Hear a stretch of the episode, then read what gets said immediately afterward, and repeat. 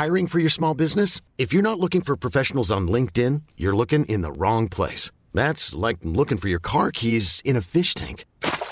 LinkedIn helps you hire professionals you can't find anywhere else, even those who aren't actively searching for a new job but might be open to the perfect role. In a given month, over 70% of LinkedIn users don't even visit other leading job sites. So start looking in the right place. With LinkedIn, you can hire professionals like a professional. Post your free job on linkedin.com slash achieve today. Hold up. What was that? Boring. No flavor. That was as bad as those leftovers you ate all week. Kiki Palmer here, and it's time to say hello to something fresh and guilt-free. Hello Fresh. Jazz up dinner with pecan-crusted chicken or garlic butter shrimp scampi. Now that's music to my mouth. Hello Fresh. Let's get this dinner party started. Discover all the delicious possibilities at hellofresh.com. Hey, Dave. Yeah, Randy. Since we founded Bombus, we've always said our socks, underwear, and t shirts are super soft. Any new ideas? Maybe sublimely soft. Or disgustingly cozy? Wait, what? I got it. Bombus. Absurdly comfortable essentials for yourself And for those facing homelessness. because one purchased equals one donated. Wow, did we just write an ad? Yes. Bombas. Big comfort for everyone. Go to bombas.com slash ACAST and use code ACAST for 20% off your first purchase.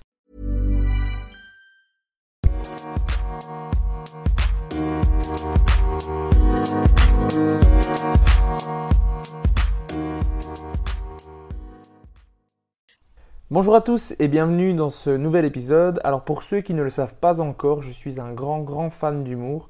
J'adore en faire, j'adore en écouter, que ce soit sur YouTube, sur Netflix ou encore mieux aller voir en spectacle en live. J'aime surtout aussi écouter des podcasts et des interviews sur le sujet. Et du coup, je me suis dit pourquoi pas recevoir moi-même des humoristes que je connais ou que je ne connais pas encore, mais que en tout cas j'apprécie soit euh, dans la vie ou sur scène euh, et les recevoir une à deux fois par mois sur mon podcast pour leur parler d'humour. J'espère que ça vous plaira. Donc n'hésitez pas à partager ce podcast, à vous abonner, à le commenter. Le podcast est disponible partout sur toutes les plateformes, que ce soit sur iTunes, que ce soit sur Google Podcast, sur Spotify, partout. Donc j'espère que ça vous plaira encore une fois. Euh, une très bonne écoute et dites-moi ce que vous en pensez. Alors, cette semaine, je reçois un ami, l'humoriste N'attendra pas, un humoriste qui est originaire de la Louvière, si je ne me trompe pas, et qui est pour moi l'humoriste qui est le plus à l'aise sur scène de l'histoire du monde. Donc, bonjour Nathan et bienvenue dans Humeur humoristique. Déjà, comment ça va? Ça va et toi, Régis? Ça va bien, ça va bien. On va faire comme si on s'était pas parlé une demi-heure ouais, avant. ouais, on va faire genre, euh, voilà. C'est jamais vu. euh, Jamais vu, bah, bon, jamais. enchanté monsieur Drapa. Enchanté, enchanté. Alors, euh, comme je t'ai expliqué avant d'appuyer sur enregistrer, aujourd'hui on va parler de toi, mais surtout d'humour. Je te demande pas spécialement de faire des blagues, mais je sais que tu, vas, tu peux pas t'empêcher d'en faire. Ça, de toute façon, donc, sois juste toi-même, on est entre nous, on est tranquille. Alors pour commencer, j'aimerais savoir un peu si tu as toujours été un petit comique dans l'âme quand tu étais petit. Est-ce que tu étais déjà celui qui faisait rire toute la classe ou pas du tout? Euh, J'étais un enfant traité. non, déjà très mal là. Ouais, voilà. Alors, euh, mes parents me mettaient dans la cave. Non, euh, non, ouais, j'ai toujours été drôle, je pense. bizarrement, j'ai toujours, malgré moi. Tu vois ce que je veux dire? J'ai toujours été. Tu faisais rire les, les autres, mais Ouais, c'était ouais. pas ton, ton, ton, ton objectif de départ. En fait, non, pas forcément. Je vais te dire honnêtement, ça m'a toujours attiré. L'humour m'a toujours attiré au fond, mais euh, je faisais rire des fois malgré moi. Je, je fais de la dyslexie, je suis pas forcément toujours à l'aise avec les mots, un peu plus maintenant, mais moins, à l'époque. Et des fois, tu sais, je faisais genre, genre, je me trompais sur un mot, tout le monde se marrait, et je faisais genre, ah ouais, ah ouais, je l'ai fait exprès. Mais en fait, j'avais pas fait exprès, tu vois ce que je veux dire? Et euh, non, et puis, euh, puis avec le temps, ma mère en fait, ma mère aussi adorait les humoristes. Ma mère regardait beaucoup d'humour. Et, Et du coup, je regardais avec elle à la télé, tout ça. ouais. Et en fait, je- sincèrement, je crois que j'ai fait de l'humour parce que pourquoi j'ai, allez, euh, allez, enfant, ça m'attirait parce que je, tu sais, je regardais tous les spectacles. Ma mère regardait beaucoup Pirate. Pirate, bah, Pirate, c'était à l'époque. c'est- bah, bon, moi, j'aime encore maintenant. Après, bon, Voilà. Voilà, t'as tout- surtout ici à Mons en plus. Mais, non, mais euh, c'est vrai voilà, Pirate, c'était. Voilà, ma mère regardait. Et je me souviens, je te jure, je devais avoir 8 ans. Et euh, ma- je vois ma, ma mère se marrer. Et je demande à ma mère, mais qu'est-ce qu'il fait ce monsieur dans la vie? Et ma mère, elle me dit, ben, son travail, c'est de faire des blagues.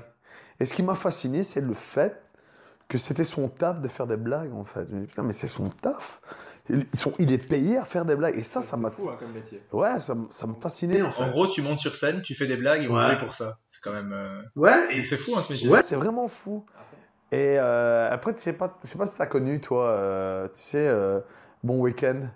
Non, je vois pas c'est quoi. Bon Week-end, c'était une émission, et c'est vraiment une, une émission hyper chouette, en fait. Et je te jure, j'étais gamin, je m'en souviens. En gros, c'était un bar, t'avais un bar et t'avais les humoristes qui se succédaient. C'était un peu comme les scènes d'aujourd'hui, en fait. Mais vraiment, ils se servaient des bières, des fois, ils étaient bourrés, je te jure. Et il y avait vraiment. Y a, et Pirette est passé par là, les Taloches, euh, mais tous les humoristes belges, en fait, des Mark Herman, des machins. Tout le monde est passé par là. Et ma mère regardait ça. Et ça, je trouvais que c'était vraiment. En gros, c'était vraiment une émission, tu sais. euh, c'était vraiment belge. C'était de l'humour belge, tu vois ce que je veux dire Ouais, j'adorais vraiment. Ça t'a- ça- C'est ça qui t'a donné le- le- la première fois envie de- d'en Ouais. faire? Déjà à ce moment-là, tu te disais j'ai envie de faire ça ou Ouais. tu te disais euh, non c'est trop chaud, euh, j'arriverai pas à faire ça? Bah, tu sais, je pense que, euh, comme beaucoup d'humoristes, on- quand on est petit, on en rêve. Tu sais, moi, je rêvais de ça. Je, je- je veux faire de l'humour. Et plus je grandissais, et plus je mettais ça un peu sur le côté en me disant, mais pff, c'est pas un métier. Tu vois ce que je veux dire C'est pas un métier. Euh, Je pense qu'on a C'est tous. peu un métier surréaliste comme ça. donc Voilà. C'est pas, Ouais, faire rire des gens, c'est t'imagines pas. C'est pas possible. Qui donnerait de l'argent pour euh, aller pour parce que pour faire rire, c'est une chose qu'on peut faire naturellement, tu vois. Et, et puis j'ai vraiment mis ça sur, sur le côté euh, dans ma vie. Tu sais, j'ai fait ma vie en fait. J'ai installé, j'ai fait ma vie. J'ai acheté une maison avec ma femme. On a eu euh, notre premier enfant. Et bizarrement, c'est à ce moment-là que j'ai utilisé, j'ai eu un, un côté où j'avais envie de rire au fond. J'avais envie de m'amuser. Et tu sais, mais je te parle d'ici, il y a ma fille a 9 ans. Et il y a 9 ans d'ici, on parlait pas comme aujourd'hui du stand-up, on parlait pas de tout ça Ouais, comme maintenant. C'est beaucoup plus populaire, t'as des scènes partout. euh, Ouais, avant il n'y avait pas ça. Et euh, tu sais, je regardais sur internet euh, les humoristes, euh, comment les humoristes commençaient. Et, euh, et, et je voyais l'improvisation théâtrale en fait. Moi, c'est comme ça que j'ai commencé, bêtement. Donc t'as vraiment commencé l'impro pour, pour ça. Pour C'est vraiment l'objectif en tête, je fais de l'impro Ouais. pour pouvoir faire de la scène après. Ouais, j'ai fait vraiment de l'impro pour ça, mais je savais même pas ce que c'était l'impro. La vérité, que je n'avais jamais vu de match de ma vie avant, avant de monter. Ah, je crois que après deux mois d'impro, j'ai commencé à regarder un ou deux matchs. Je te jure que c'est vrai. Mais donc tu ouais, t'as vu, t'as dû voir Georges Jamel qui venait de là ou des trucs ainsi. Ouais. Jamel, euh, Danny Boone, euh, Gad Elmaleh on avait fait, je pense. Il y a, tu, sais, Virginie Hawk aussi on avait fait. Et, euh, et je me dis, bah ok, on va C'est ça, c'est ça qu'il faut faire. Voilà. J'ai dit, il faut que je fasse de l'impro. Ouais, je me suis dit, ok, il faut faire, mais je vais te dire la vérité, j'aurais jamais passé le pas. Je, je te jure, j'avais, c'est con à dire, mais j'a- j'aurais pas osé. Je suis pas un mec qui. De passer le pas de monter sur scène. Da- Non, le pas monter sur scène, ça me dérangeait pas. Mais c'est de- d'envoyer un mail ou un message en demandant euh, pour m'inscrire euh, dans un cours. Tu vois, moi je suis pas, euh, je suis très introverti à ce niveau-là. Pour l'impro. Ouais, pour commencer, pour commencer dans un groupe. Moi, moi, je suis très, tu, tu vois comment je suis, je suis très électron libre dans la vie. Et m'intégrer dans un groupe, j'ai beaucoup de mal en fait. Ok. Et la chance que j'ai eue, c'est que ma femme a compris à ce moment-là que j'en avais besoin. Et elle m'a fait, pour, pour l'histoire, mais elle m'a offert une lettre, si tu veux, avec euh, 5 euros dedans. Elle m'a dit, je te paye ton premier cours d'impro. Et de là, enchaîné que j'étais à l'impro. Déjà, je suis arrivé à une mauvaise adresse. Euh, déjà, ça, c'était vraiment le bordel. Je suis arrivé, j'ai eu Étienne au téléphone. Tu vois? Étienne m'a vu arriver. Dit, ok, ce gars, il va faire deux semaines chez nous et on le verra plus, quoi. Donc Étienne, pour, euh, pour les auditeurs qui vont peut-être écouter ce podcast, je l'espère, c'est euh, en gros le responsable d'un groupe d'impro qui est sur Mons, qui s'appelle les Caméléons. Vous pouvez aller voir toutes les infos sur impromons.be. Je fais de la pub au passage, je fais de la pub au passage, placement, placement de produit. Nous mangeons des chips de la marque Lay's et, Et du fromage de chez Et de la bière de cuvée des trolls. Voilà, c'est le placement, c'est fait. Et j'ai fait, j'ai aussi le Pepsi Max. J'espère que Pepsi pourrait, pourrait financer le podcast, ça serait très sympa. Des pigeons menuiseries. Et, et donc, euh, donc l'impro vraiment dans le but de faire de l'humour. Mais est-ce Ouais. que tu as combien il a fallu, combien de temps il y a eu entre le moment où tu as commencé de l'impro et le moment où tu as fait ta première scène? Euh, la première fois que je suis monté sur scène, c'est en 2015, Ok. au MDR, au Festival de Mons qu'on a fait ensemble, Ouais, on. Et je t'ai dit 9 ans, ça veut dire, euh, ça faisait 4 ans que je faisais de l'impro. 3 ou 4 ans que je faisais de l'impro. Et euh, j'ai commencé comme ça. En fait, c'est Etienne qui m'a dit, Nathan, voilà, j'en ai parlé avec Benoît, avec Benoît Delaby euh, pour ceux qui nous écoutent, qui nous écouteront. Mais, euh, et euh, il me dit voilà, j'en ai parlé, et euh, si tu veux, c'est l'occasion, il veut bien que tu fasses les qualifs, le machin, euh, pour le festival. Et j'ai commencé comme ça, en fait. Et je te jure que j'ai jamais eu autant de tracks de toute ma life la première fois que j'ai fait ça. hein. Je me rappelle parce que j'étais là, donc c'était pour le festival Montagne du Rire, je crois que c'était la deuxième saison, il me semble, parce que moi j'avais déjà fait l'année passée. fait Et euh, je me rappelle parce que tu étais venu me parler avant le Mhm. festival pour me dire que tu avais des sketchs, tu m'avais raconté tes sketchs, mais tu sais, sans contexte, sans rien, j'étais là, mais qu'est-ce qui, de quoi tu me parles?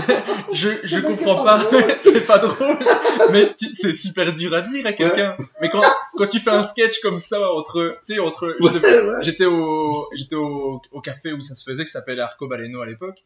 Et euh, tu, tu, me- tu, tu me demandes entre deux trucs, et moi je devais juste aller aux toilettes. Et tu me dis, tu me dis ouais, si je dis je m'appelle N'attendra pas, euh, mes parents ils m'ont appelé comme ça, du coup N'attendra pas. et moi j'étais là, mais de quoi tu me parles? Et après, et après, après quand même, tu viens pour ta première scène au calife du festival, tu tues tout le monde, super drôle, tout le monde se marre, tu finis le festival, tu as le prix du public, le prix du jury, attends, je l'ai noté, ouais, prix de la presse, prix coup de cœur du public pour Ouais. tes premières scènes, Ouais, c'est vrai. et euh, j'avais, t'as as fait une petite interview après, où t'as Ouais. dit que c'est ta femme qui t'avait poussé à t'inscrire pour le festival. Ouais, ouais. Ouais, elle m'avait dit, ouais, elle dit, écoute, euh, t'es capable. En, en gros, elle m'a dit, euh, ce qui était drôle, elle m'a dit, euh, en fait, c'était- en fait, t'es un couillon, t'es pas capable de le faire. En fait. Ah, elle t'a, elle m'a, limite, tu elle t'a sais. poussé un peu, euh, Ouais, elle m'a, elle m'a, ouais, elle a été piquée dans ta, piquée dans ta fierté. Ouais, ouais, bah ouais. Et ça a marché. Ça a marché, ouais. Ça marche. marché. Je me souviens de toute ma vie, je m'étais garé un peu plus bas. Et avant de monter sur scène, je m'en souviens de toute ma vie. Je, je me suis dit, je vais pas y aller. Je vais pas y aller. Je vais me prendre un râteau. Tu sais bien comment ça se passe? Tu dis, mais je suis pas drôle. Parce que faut savoir quand on fait de l'humour, d'office, on se sent pas drôle. Moi, perso, je me sentais pas drôle. Bah, c'est bizarre parce que tu, tu te sens pas drôle et en même temps tu te dis ouais si je me suis inscrit c'est quand même que au fond de moi je me sens drôle mais est-ce que je suis assez drôle pour que les gens rient? Est-ce Ouais. que ça a marché ce jour-là? Parce que Ouais, c'est on ça. peut pas rire tout le temps non plus euh, Ouais, il y a- H24 sinon euh, ça serait génial les gens seraient en, en train de pleurer de rire partout où on irait ça serait génial mais Ouais, ça serait cool. Ouais, en fait, il y avait- il y avait ça. Et puis, puis c'est plus les gens qui disent que t'es drôle. Des fois, tu, tu sais, quand, quand t'es drôle dans le quotidien, ça devient normal pour toi, en fait. Ouais, moi, pareil- moi, j'avais pas pensé. Moi, je regardais euh, énormément d'humour. Je pensais pas le faire. Et un jour, c'est François Marotta que tu connais, Mhm. euh, qui est euh, un ami qui fait de l'impro aussi, euh, qui me dit "Et tu, putain, tu ferais pas euh, ton spectacle d'humour? Et moi, je fais, genre, je vais faire un spectacle d'humour devant des gens. Je vais écrire des blagues. Il fait, mais tu Ouais. fais toujours les mêmes blagues. Et tes Ouais. blagues, tu, on les connaît toutes. Il y a la moitié du sketch. tu, je fais des- tu fais tout le temps les mêmes phrases, les mêmes trucs parce que tu sais que ça marche. Donc tu l'as refait. Et je fais bah ouais. on- c'est pas faux, je pourrais écrire un spectacle. Et genre, j'ai écrit euh, énormément d'un coup. Genre, j'ai jamais écrit autant de ma vie euh, Ouais. depuis. Mais j'ai écrit. Euh, allez, quand j'ai commencé à écrire, je me suis dit, j'ai écrit euh, 50 pages de, de, de vannes. Bon, après, découper, euh, tu sais ce que c'est, ça revient à 3 pages. Ouais, mais ouais, mais j'ai pas arrêté, j'avais plein d'idées, plein de trucs. Mais euh, au départ, je me disais pas, je veux monter sur scène. Pour moi, j'étais pas capable, j'étais pas drôle. euh, Ah ouais. un peu comme toi, euh, tu te dis, tu te dis, bah, c'est, pour les autres, ça. Moi, je. Moi, faut que je fasse un, un vrai truc euh, à Bah, côté, tu vois. Moi, Je je vais te dire, euh, ouais, j'avais, j'avais le sentiment de, voilà, je suis pas drôle. Et en même temps, pour revenir un peu sur toi, mais euh, moi, la première fois que je t'ai vu, euh, tu lisais ton texte sur une feuille, tu te souviens de ça? Tu lisais ton texte et tout. Mais tu sais, c'est con, hein, mais j'étais, tel- le premier gars que je connais, allez, qui faisait de l'humour, euh, je vais dire, débutant. Tu vois ce que je... T'étais la première personne que je connaissais qui n'était pas passée à la TV ou tu vois? Et, et- et je me dis, putain, en fait, c'est possible de le faire. Et quand je t'ai vu monter sur scène, oublier ton texte, et tout le monde s'est marré, et dire, putain, mais moi le premier, je me suis marré comme un fou. Je me dis, putain, mais il en a rien à foutre en fait, tu vois.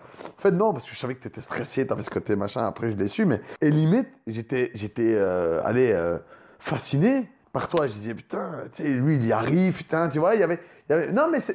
On peut dire que j'ai lancé ta carrière. Ouais, On voilà, dis-le, dis-le. Mais C'est- je te jure, ça c'est vrai. C'est- allez, ça fait partie du truc. Mais ben, si lui, il y arrive, je pourrais y arriver. En me disant, toi, t- l'effort que tu as fait pour y arriver et ce que tu as fait, je pourrais le faire aussi, tu vois. Et c'est là que c'est parti. En voyant quelqu'un comme toi faire l'humour, en disant, ben, il n'a pas plus que moi.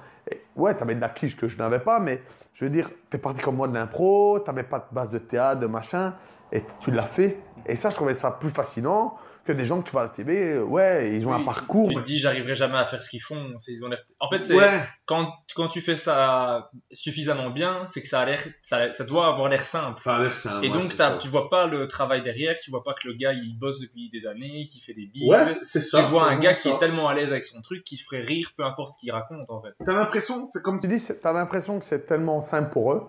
Mais en fait, c'est hyper travaillé, parce qu'on sait très bien comment ça se passe en humour.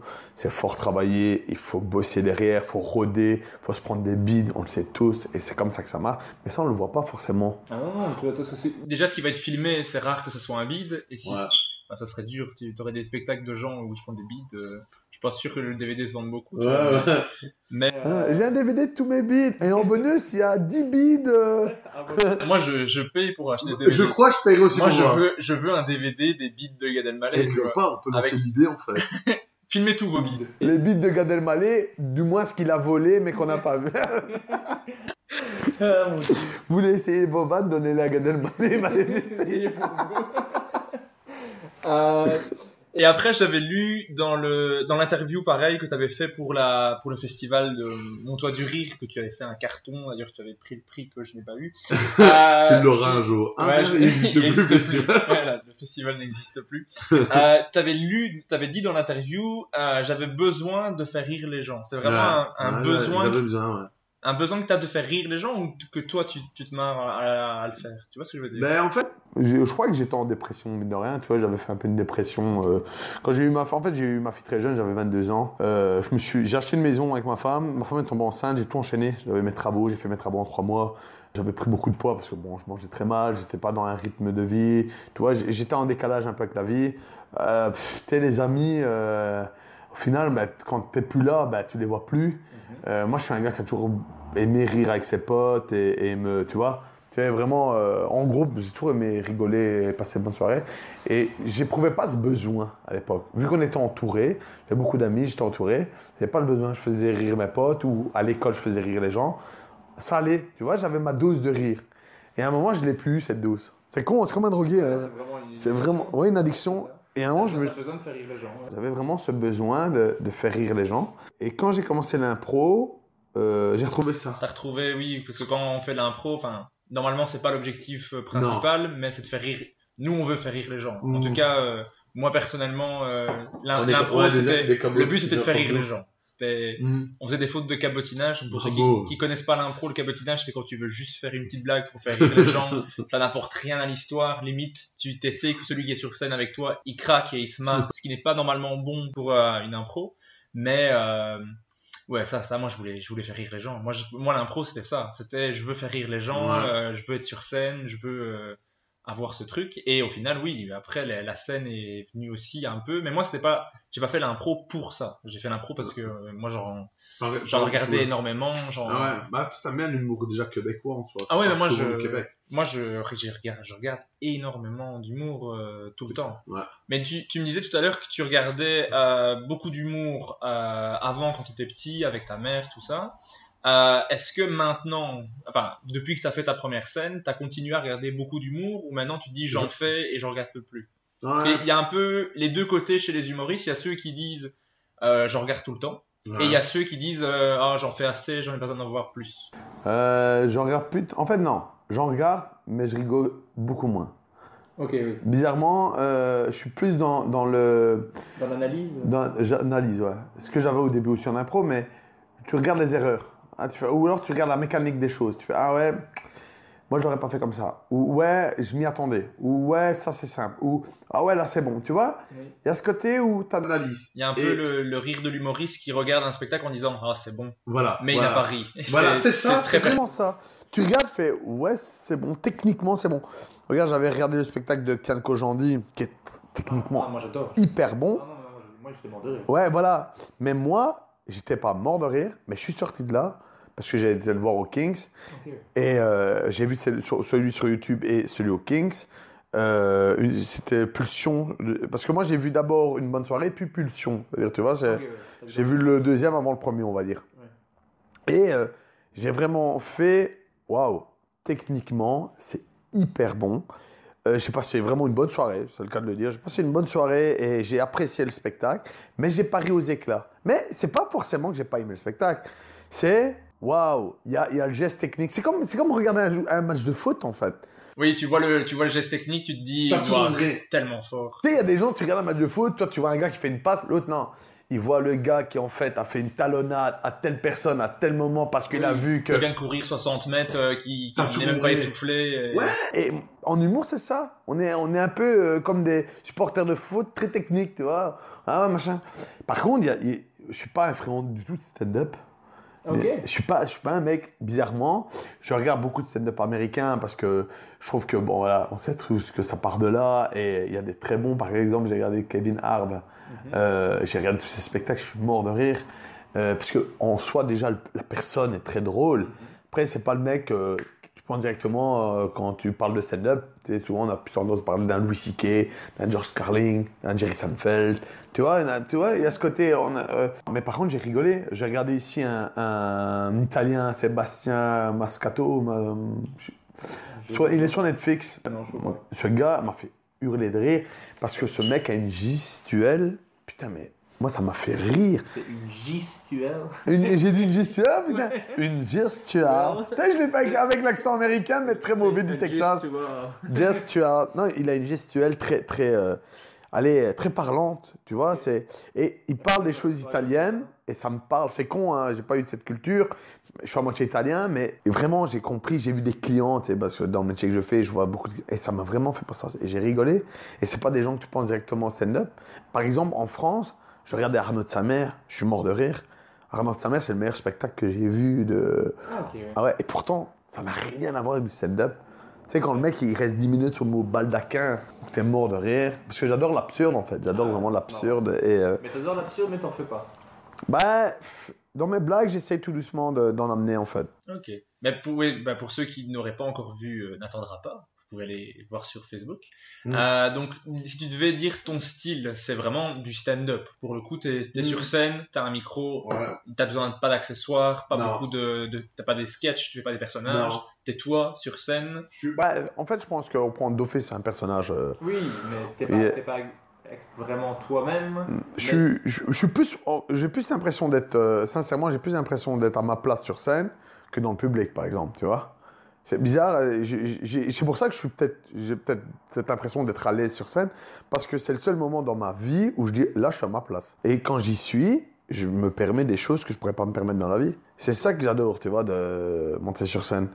Et c'est pour, ouais, moi, je, je suis mal à l'aise, par exemple, quand les gens me complimentent après le spectacle. Ah ouais, mais ça, moi aussi. Mais Je- ça, c'est horrible. Moi, je. c'est- j'y arrive Enfin, c'est pas. horrible, je continue à le faire, hein, ça fait plaisir. Mais euh, t'es t'es- t'es pas à l'aise. Je Tu sais pas pas quoi-. Tu sais pas quoi leur dire. Tu, tu n'as pas le truc sur scène, tu sais ce que tu dois faire. Ouais. Après, quand on vient de dire ah, j'ai adoré ce que vous avez fait, tu es là Ouais. euh, merci. Et après, ils te disent autre chose, tu dis bah merci. Mais Ouais, tu sais pas quoi dire. Euh, et pourtant, faut pas oublier que s'ils le font, s'ils viennent te parler, c'est que c'est, c'est déjà c'est hyper gentil. Il faut jamais l'oublier. De deux, c'est un cadeau qu'ils te donnent parce que eux, ils ont adoré le spectacle. J'ai joué ici la dernière fois. J'ai joué mercredi passé. Euh, tout le monde m'a dit on a adoré. C'était drôle, ce que tu un spectacle. Et j'étais mal à l'aise parce que euh, pour moi, j'ai, pas fait quelque chose d'exceptionnel. Tu comprends? Oui, je, vois, bah, t'as juste, pour toi, t'as as, fait ton sketch, c'est drôle et. Ouais, je vais dire la vérité, c'est même pas un sketch. Je monte sur scène. Moi, je suis comme ça. euh, en gros, si tu me demandes mon style d'humour, c'est un peu ça. Je monte sur scène, je sais pas ce que je vais dire au moment que je vais le dire. Je me bloque sur une idée en me disant, OK, je vais parler des couples. Parce que juste avant, l'humoriste a parlé de couples. Dis, je vais parler de ça. Et comme j'ai des blocs, en fait, si tu veux, j'ai un gros problème. J'ai une très bonne mémoire, mais je suis pas cadré dans mes- ma mémoire. J'arrive pas à être structuré dans ce que je fais. Donc tu montes sur scène sans savoir ce que tu vas faire? Très souvent, très souvent. T'as juste le sujet, par exemple. Pas forcément. Je demande aux gens, euh, ça m'arrive souvent, je vous faites quoi dans la vie? Et ils me parlent d'un truc, et je déborde, et je parle, et, et, et, de là, j'utilise mes, mes- blagues, en fait. Tu vois, j'utilise mes blagues, mes sujets, et je les rate. Et, parce que j'ai envie que les gens passent un, un moment de vie. J'ai pas envie que les gens voient un sketch. Je veux que les gens passent un bon moment avec moi. Je dois prendre du plaisir eux aussi. Parce qu'il ne faut pas, faut pas négliger le fait de prendre, nous, en tant qu'artistes, du plaisir. Ça, on a toujours une tendance à oublier. Euh, tu vois, on fait un débrief après une scène et je le rappelle souvent, je suis peut-être des fois même brut de décoffrage à ce niveau-là parce que bon, je suis pas toujours le mec le plus avec le plus de tact, mais Est-ce que tu t'es amusé? C'est important aussi. Je leur dis. Ouais, amusez-vous. Profitez. Vous vous cassez la gueule, on s'en fout. On est là pour se marrer. Et que tu te casses la gueule, et que t'assumes, on s'en fout. On a passé un bon moment. Et, et ça, beaucoup de gens l'oublient, ce qui est dommage en fait. Et on se met une pression, je comprends pas forcément pourquoi. Mais quand tu dis on se met une pression, on- tu comprends pas pourquoi, mais toi, t'as une pression ou t'as pas de pression du tout? Vraiment pas? Moi j'ai une pression quand on m'impose des règles. Quand on me dit, euh, t'as 5 minutes, faut que tu fasses 5 minutes. Ou on me dit, euh, quand on me dit, ah ouais, euh, c'est sur tel thème. Alors là j'ai une pression. Parce que je veux, je, suis- assez exigeant avec moi-même et je veux vraiment avoir quelque chose de cadré. Par exemple, on parlait tantôt, juste avant le podcast, on a parlé de Rochefort. J'ai changé mon sketch au tout dernier moment à Rochefort. J'avais répété un sketch et j'ai dit en fait, mais non, c'est pas, c'est pas ça que je veux faire. J'ai pas envie de faire ce sketch-là. Je suis arrivé, j'ai parlé aux gens, je parle aux gens, je leur dis pas, j'ai pas, j'ai pas la, la, la, la, la, la, la- la- la force comme certains humoristes, arriver sur scène, avoir un sketch cadré au millimètre près comme toi. Toi, toi, t'as besoin d'être. Moi, je suis in- incapable de monter sur scène si je sais pas de quoi je vais parler. Et pourtant, j'ai fait de l'impro comme toi. Ouais. Je sais que euh, tu me lances sur un sujet, je pourrais euh, Rebondir. faire un personnage ou faire un truc, mais pas faire du stand-up et pas faire un sketch. Et limite, moi, si quelqu'un me parle dans le public, je suis en stress de me dire est-ce que je vais savoir réagir sur ce qu'il va me dire pour pouvoir ramener dans mon sketch. Moi, je suis, je suis confort tant que c'est le sketch que j'ai prévu Mhm. et que ça se passe bien. Si ça se passe moins bien, déjà, ça devient compliqué. Mais ça, tu sais ce que c'est quand les gens rient pas. Ça, Ouais, ouais. ça, reste, ça reste dur, même si non, je sais, je sais pas ce que c'est parce que c'est. Quand j'arrive pas. On va voir ça. T'es l'enculé là. Je reviendrai à ça plus tard, t'inquiète pas. Euh, mais ouais, moi je suis incapable de me dire je vais monter, à changer mon, mon sketch avant de monter sur scène. Non, moi si j'ai une scène le samedi, du samedi d'avant au samedi d'après, je prépare ce sketch-là. Sérieux? Ouais, ouais. Ah, moi, non, ça, ça me. En fait, moi, j'ai commencé à jouer comme ça. Euh, je vais t'expliquer pourquoi, parce que je travaille. J'ai- je, voilà, euh, humoriste, c'est pas mon métier. Donc on va peut-être préciser ce que tu fais. Je suis, je suis plombier dans la vie, chauffagiste plombier. Je suis un artiste intermittent du bâtiment. D'ailleurs, si on est dans cette pièce chauffée, c'est quand même grâce à toi qu'il C'est y a mis le chauffage. ouais, ouais. Je préfère le boulot que j'ai fait chez toi. Mais bon, après. On, on est bien chauffé, on est bien chauffé. Non, Mais est-ce fait- que t'es meilleur chauffagiste ou meilleur humoriste? Bah, ça dépend, des fois, je mélange les deux. Je dis, ah, dis donc, vous voyez, je vous ai mis la chaudière sur le toit, c'est le truc. Mais euh, non, euh, en fait, si tu veux, j'ai, je me suis dit, je peux pas, je peux pas bloquer une journée ou une soirée rien que pour l'humour. Je peux pas le faire. Ma vie me le permet pas. Je peux pas me permettre de bloquer des soirées parce que bah, j'ai une vie de couple, parce que je suis avec ma femme depuis 14 ans. J'ai des enfants que j'adore être avec mes enfants. Parce que c'est- moments où moi j'adore vraiment. Moi, regarder un film avec mes enfants, c'est, euh, je crois que c'est le top dans ma vie parce que j'adore ça. Et passer des moments avec mes enfants, j'adore ça. Et avec ma femme aussi, voilà, beaucoup moins que mes enfants. Non, salaud. Mais- J'espère qu'elle écoutera ce Ouais, podcast. je je. Et- non, mais je, si je peux pas me permettre ça. En fait, si je veux être chien, je coupe, je coupe quand tu dis les je t'aime après. Ouais, c'est ça. Et je remets juste plusieurs fois. Ouais, Et- surtout mes enfants. Et tu prends un Surtout mes moment connasse, machin. Je veux dire, tous les seulement si tu les cases où tu veux. montage avec tout t'inquiète. Et euh, non, et, et si tu veux, euh, je pouvais pas me permettre de faire ça. Et je me suis dit, ben, c'est simple. Je vais utiliser mes défauts comme des qualités. J'ai une bonne mémoire, comme je t'ai dit, mais je suis pas structuré. C'est simple. Je vais écrire tout comme des rappeurs. Les rappeurs, c'est des punchlines en permanence. Je vais écrire, je vais bosser toutes mes vannes. Toutes mes vannes, je vais les bosser. Je vais tout. À chaque fois que j'écris une chose, ben, j'ai une tendance à la retenir. Bizarrement, je sais la retenir, tu vois. Et j'ai pas ce stress quand je suis sur scène de me dire, oh mon Dieu, il faut que je fasse cette blague-là. J'ai pas ça.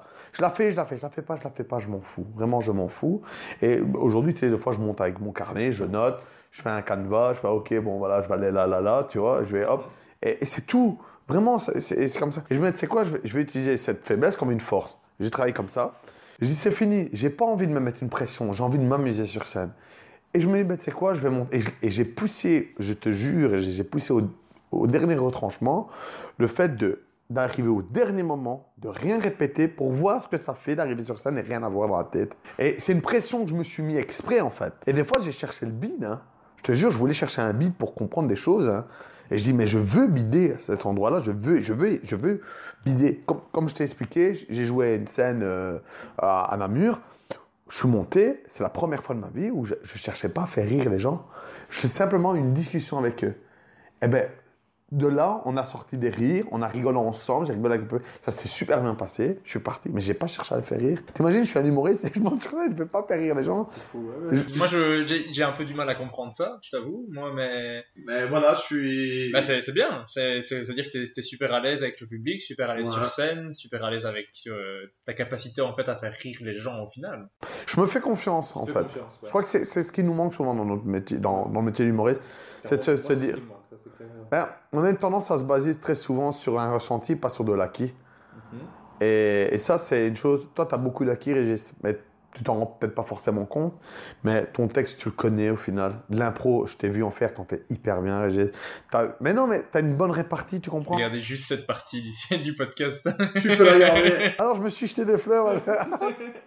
mais mais tu es très bon improvisateur. Et je sais très bien que si quelqu'un te lance sur quelque chose, si simplement dans ta tête, tu te dis, c'est quoi, je vais improviser. Et même si je me mange un beat, c'est pas grave. Je vais vivre un moment de vie. Je vais faire quelque chose, je vais vivre ce moment. Tu fais, ça marche.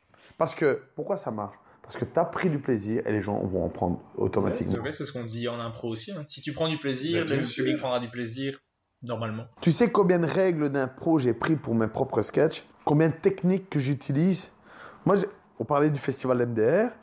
Le, festi- le, le- le- le sketch qui m'a fait gagner en finale, je l'ai jamais écrit, ce sketch-là. Je l'ai pas écrit et je l'ai utilisé comme de l'impro. T'imagines que j'ai lu dans, un carnet que j'avais écrit, mon père nous achetait euh, les glaces Calipo. Et, je te jure, c'est la seule phrase que j'avais dans mon sur tout le sketch. Ouais. Et en fait, ça découle du fait que mon père est radin. Je dis, c'est quoi, je vais parler de ça. De toute façon, qu'est-ce que tu veux? C'était quand même, j'avais quand même rien. T'imagines, je n'avais, je n'avais rien. Il faut savoir, ainsi pour les gens qui nous écoutent, qui, vont nous écouter, il faut savoir que, que quand j'ai, fait euh, le MDR, j'ai fait les qualifs. J'avais écrit un sketch pour l'occasion, d'accord? Puis on me dit, ça va, t'es pris pour les demi-finales, t'as 15 jours. Mais j'avais 15 jours pour écrire un sketch. Je réécris un sketch. Mais quand on te dit de la demi-finale à finale, t'es pris, et on te dit ben, le jeudi soir, le vendredi très très tôt au matin, euh, te dit ah, t'es pris pour samedi, il faut un nouveau sketch, et que tu sais, t'as jamais écrit de sketch de toute ta vie, tu sais pas comment faire, je te jure que je t'ai passé le samedi le plus long et le plus stressant de toute ma vie. Et je me dis, mais quel- et je te jure, je voulais annuler. J'étais j'étais hyper mal. Je me dis, c'est pas possible. Comment? Je voulais, je savais pas enlever cette pression au fond de moi. Et je me dis, c'est quoi? Bah tant pis en fait. C'est quoi? Je vais improviser. J'ai vraiment, j'ai- et j'ai toujours été guidé par ça, par l'impro. Je vais Et au improviser. final, tu chopes le, le prix de la presse et le prix coup de cœur du public. Là, j'étais spectateur. hein. J'hésite à couper le podcast et à, et à te dire que je te déteste et à, tu peux. et à reprendre mes chips. Mais euh, pour moi, c'est très fort. Mais j'ai après, moi, je suis pas autant l'aise sur scène que Ouais. toi, donc je- j'ai du mal à comprendre ça. Mais je trouve ça génial. Après, je t'ai- tu m'avais, fait- ça m'avait fait rire quand t'étais monté sur scène parce que toutes les blagues, tu me les avais faites, mais sans contexte. sans- Il y avait des, des vannes que tu avais mises dedans. Et, et je me suis dit, mais merde, toutes ces blagues sont super drôles, super bien amenées, avec un, la bonne intonation, le bon rythme, le bon truc, mais naturellement, parce que comme tu Ouais, dis, tu les avais pas pas écrit. écrites, tu les avais, t'avais, t'as juste euh, improvisé, et t'avais des punchlines qui étaient prêtes, Ouais. et à les placer dedans, et franchement, on était, on était tous surpris, Ouais. parce qu'on se disait, ah, Nathan, il va essayer, bah, c'est sa première scène, allez, essaie, C'est sympa, cette première Ouais. scène, c'est toujours difficile, toujours et tu fais une première scène qui est euh, bien meilleure que tous ceux qui, qui avaient préparé leur sketch Ouais. presque. Moi compris ce- cette saison-là, tu Mm. Ouais. vois. Mais Tu sais, au fond, au fond d'avoir gagné n'a pas été forcément euh, bénéfique. au- Ça l'a été, mais après coup. Tu comprends? Moi, je, je me souviens quand, quand j'ai gagné euh, le, ce festival, euh, je suis arrivé, tu sais, j'ai été jouer ailleurs parce que, voilà, tu sais, il n'y avait pas autant de scènes qu'aujourd'hui. J'ai joué euh, au, au Spotlight à Lille et euh, je suis parti en, en mode euh, je suis drôle. Tu sais, je suis- je suis drôle. T'es parti avec la confiance. Confiance, je suis drôle. Et là, je me suis mangé une claque. Mais une belle, hein. Ça m'a ramené au terre-terre. Eh, eh, oh. T'es pas drôle, hein. Ouais, t'étais peut-être drôle devant des montois ou le machin. Mais aujourd'hui, là, c'est chaud sérieux. Les gens qui étaient avec moi à cette scène-là étaient hyper drôles. Ils avaient plus d'acquis que moi. Et puis, j'étais un peu dégoûté parce que putain, je suis pas drôle et tout. J'ai fait Rémi Court. Rémi Court, même chose, m'a pris une calotte de. euh, Vraiment une, une vraie calotte. Vraiment, c'est- je me suis pris un bide un bide. Grâce à ça, je me suis dit, mais est-ce que c'est ça? C'est comme ça que tu veux faire les choses Et là, j'ai compris que c'était pas comme ça que je voulais faire les choses. Mes premiers sketchs, je les ai plus jamais utilisés. Par mon prénom et mon nom que j'utilise encore, j'ai plus jamais utilisé blagues là. Et j'ai vraiment rebossé. J'ai repris à zéro, en fait, tu vois. Et aujourd'hui, je suis pas sûr de, gagner le festival avec euh, mon humour, ou peut-être je le gagnerai deux fois plus, ou tu vois. Je suis pas sûr de tout ça, en fait, tu vois. Tu sais, j'ai fait, gars, j'ai fait Rémi Court, je suis arrivé en finale. Euh, voilà. Euh, je suis arrivé en demi-finale. en demi-finale ou en finale? En demi-finale, je suis arrivé en demi-finale Rémi Court.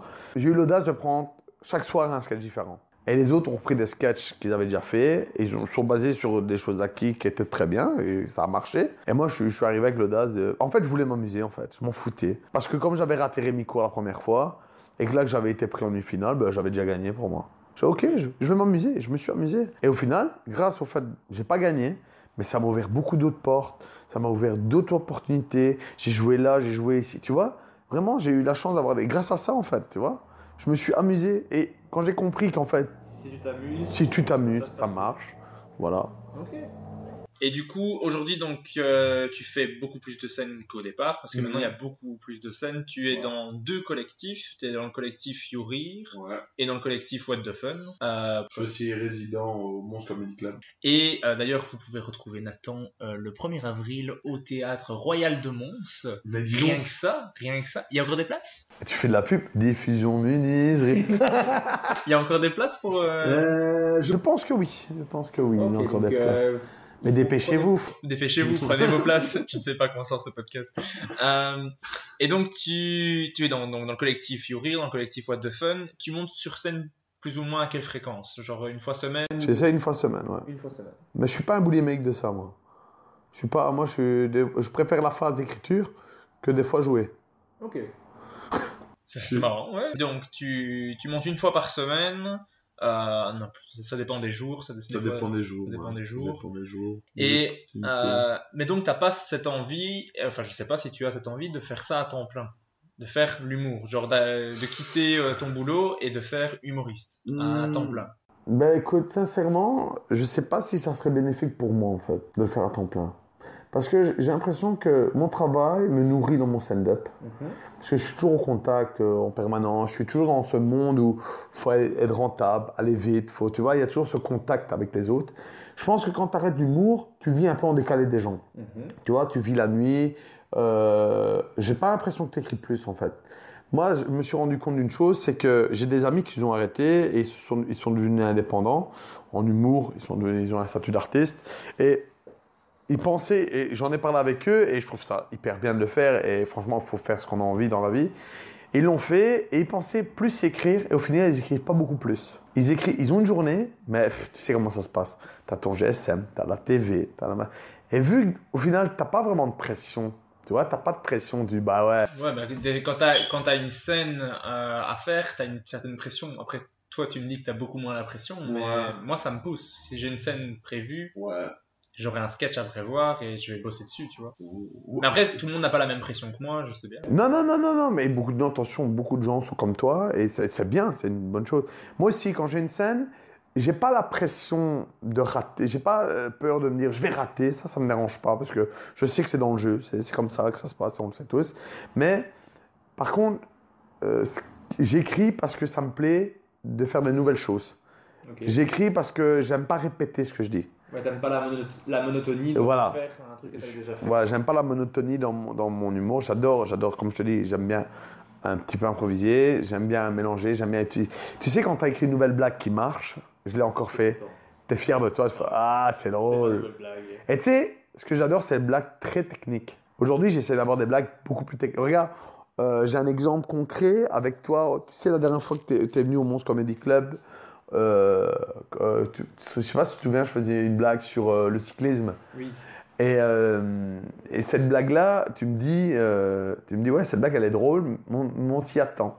Et tu me le dis euh, en- entre humours, entre, entre nous, tu, tu me Oui, dis, bah, on aime Des fois, bien se faire un petit Ouais, retour et, entre- et moi j'adore ça. Moi j'adore. Ah, Quand, quand on se connaît, j'a- j'aime bien ça. Si, Ouais. si c'est un humoriste que je connais pas, qui vient me dire après euh, ce truc-là euh, ainsi, je fais mais je te connais pas. de- Ouais, moi j'ai. Moi j'ai ce problème souvent. Moi j'ai du mal. Si je connais la personne et que je sais comment Ouais. ça marche et, je sais que c'est avec un, un bon fond, tu vois, qui veut juste Ouais. que ta vanne elle soit améliorée, là je suis content. Mais c'est quelqu'un que je connais pas, je, je sais pas ce qu'il me veut Tu sais pas et je me sens un peu jugé aussi. Ah, En mode- d'accord. et du coup, si c'est un pote, c'est- super. Ouais, tu viens me dire un, truc sur un sketch, je vais y repenser en, en le refaisant, En en, le retravaillant. Quoi. Ouais. Mais donc, là, je, je t'ai dit, on s'attend à la Ouais. fin. Ouais, et, et, euh, et- mais c'est- parce que attends, tu disais, ouais, je, moi j'ai j'ai souvent ce problème. Quand on fait un débrief, des fois tu joues avec des gens que tu connais pas, et moi j'ai une tendance, et euh, j'ai une tendance à, à, à le dire, à dire, ouais, ça c'était pas bon, bah.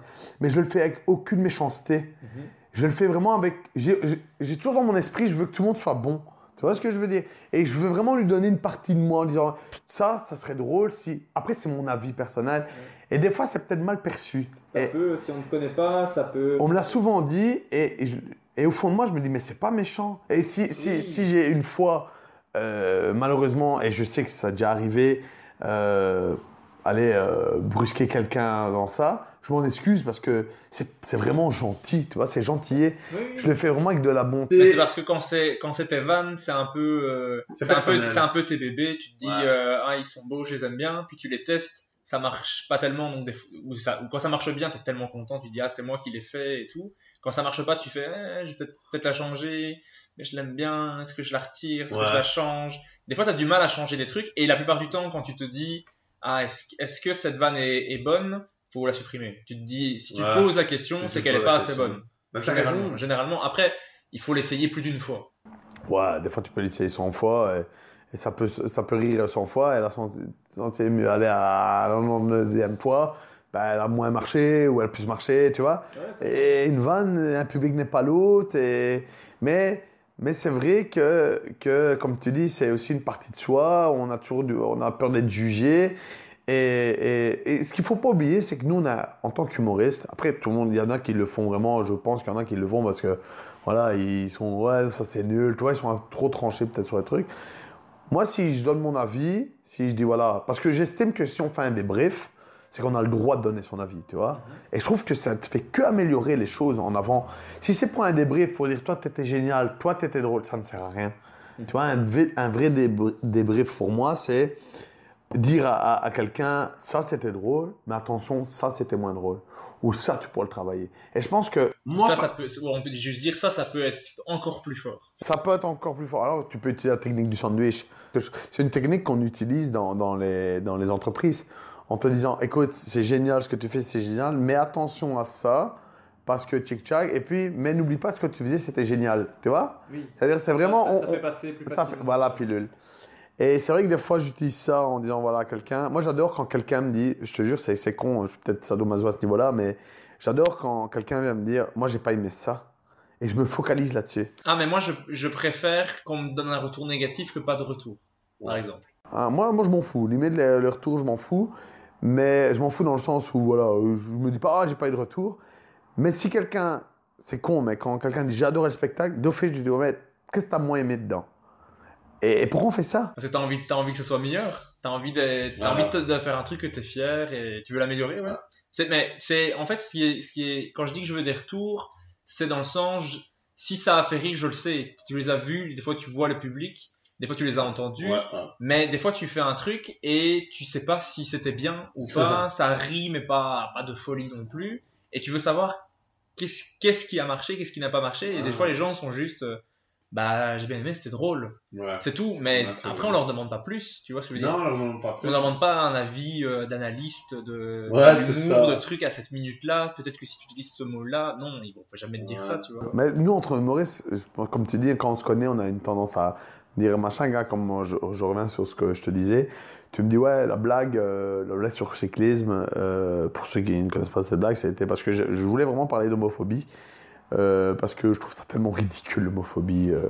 Non, mais tu, c'est con, quoi. Les gens font ce qu'ils veulent.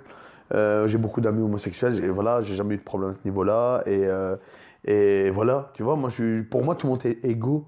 Et, c'est- et, et je trouvais ça tellement con qu'il y a des gens homophobes sur la Terre. Je me dis, mais comment tu peux arriver à ce stade-là de la vie? Et, Clairement, clairement. Je, je vais dire que je suis d'accord avec toi parce que je suis obligé de dire que je suis d'accord avec ce genre de sujet. ouais, Je ouais. suis d'accord avec suis- tout ce qu'il vient de dire. Il est d'accord. non, mais voilà, tu comprends. Non, mais d'office, clairement. Je trouve ça con. Non, mais moi je comprends Et- pas qu'on en discute encore en fait. Voilà, c'est comme l'égalité homme-femme. Déjà, si on parle d'égalité, pourquoi on parle- un homme et une femme, on est égaux. Il y a pas de, tu vois, on est des êtres humains avant tout. bah, je Euh, Je comprends, je comprends pas qu'on en discute encore. Il y a un débat là-dessus, tu vois. Des fois, je me dis, putain, mais il y a un débat là-dessus. Ouais, Faut il- arrêter. Des longs débats. T'as des, Mais ouais. des émissions de télé où Ouais, mais, et- ouais, mais une fois, mais putain, on s'en bat les steaks, vraiment. Et- viens, on, rigole. Ouais, voilà, tu sais, tu sais quand tu parles avec un- un- un- à quelqu'un qui est homosexuel, euh, moi je vois la personne avant, je m'en fous de ce qu'il fait, de, de sa vie. Il est heureux, c'est bien, heureux, on passe un bon moment. Voilà, tu sais, on a fait du théâtre, j'ai fait du théâtre, mais tu sais bien que dans ce monde-là, il y en a beaucoup. Et, non, mais on le sait tous, on le sait bien, comme, comme dans le football, il y a beaucoup d'homophobes aussi dans le football, tu vois. Et, et voilà, après, je dis pas que dans le football, attention, mais dans les sports, tu sais bien qu'il y a des mondes comme ça où il y a plus de trucs, plus de. Je trouve ça con, on s'en bat les steaks, voilà, on, on vit notre vie, chacun fait ce qu'il veut, et voilà. Et, et pourquoi football? Je te parlais de ça parce que à la base, je voulais faire. une- J'avais vraiment lu un article, et cet article disait, oui, euh, que le monde du. Les, les sportifs les plus homophobes, c'est le football. Je me dis, mais comment C'est complètement con. je dis, mais comment ils ont réussi à. Mais ouais, c'est ça. Tiens, là, là, ils sont. Je dis, c'est débile. T'aurais- Ok, si t'as mis tous les sports, t'as regardé tous les sports, là, je suis d'accord, tu vois. Mais si tu me sors un machin, tu sais, c'est un article sur Internet, là, tu sais, les trucs. Je me dis, c'est le mec qui a écrit ça qui doit être complètement débile derrière son, son PC. Même lui, je suis sûr, il était gêné d'écrire ça, tu vois. Je faisais une blague sur euh, l'homophobie en disant que, voilà, sur les sports, de- sur l'homophobie dans le sport. Et un mec, tu me dis, cette blague sur le cyclisme est attendue. Elle est attendue. C'est drôle, mais c'est attendu. Et je me dis, mais il a raison, en fait. Et je me dis vraiment ça au fond de moi. Je me dis, putain, il a raison. Il y a vraiment. Et en fait, je faisais cette vanne-là parce qu'elle était prise dans un bloc. Et j'avais jamais tilté sur cette vanne. Je la, faisais, mais sans plus. C'est pas une vanne. euh, ah mon Dieu, c'est la vanne qui me plaît dans, dans, mon sketch, tu vois. C'est vraiment une vanne de transition. J'en parlais, je vais en parler, mais j'abordais pas la façon que je voulais, mais je la laissais. C'est con à dire, mais sais bien, il y a des vannes, elles sont là parce qu'elles sont là, tu vois. Parce que tu l'as en tête et tu l'as dit. Et je me dis non. Et je réécris une blague sur l'homophobie. J'ai vraiment envie de parler de ça. J'ai ok, j'ai vraiment envie de faire, montrer la débilité de ça. Et je fais une blague et je change cette blague, en fait. Et je la fais au MIB, tu vois, à Bruxelles. Et la blague marche hyper bien. En fait, elle m'a- mais vraiment bien. Je change I'm Sandra, and I'm just the professional your small business was looking for. But you didn't hire me because you didn't use LinkedIn jobs. LinkedIn has professionals you can't find anywhere else, including those who aren't actively looking for a new job but might be open to the perfect role, like me. In a given month, over 70% of LinkedIn users don't visit other leading job sites. So if you're not looking on LinkedIn, you'll miss out on great candidates like Sandra. Start hiring professionals like a professional. Post your free job on linkedin.com/achieve today. Ever catch yourself eating the same flavorless dinner three days in a row? Dreaming of something better? Well, HelloFresh is your guilt-free dream come true, baby. It's me, Kiki Palmer. Let's wake up those taste buds with hot, juicy pecan-crusted chicken or garlic butter shrimp scampi. Mm. Hello Fresh. Stop dreaming of all the delicious possibilities and dig in at HelloFresh.com. Let's get this dinner party started.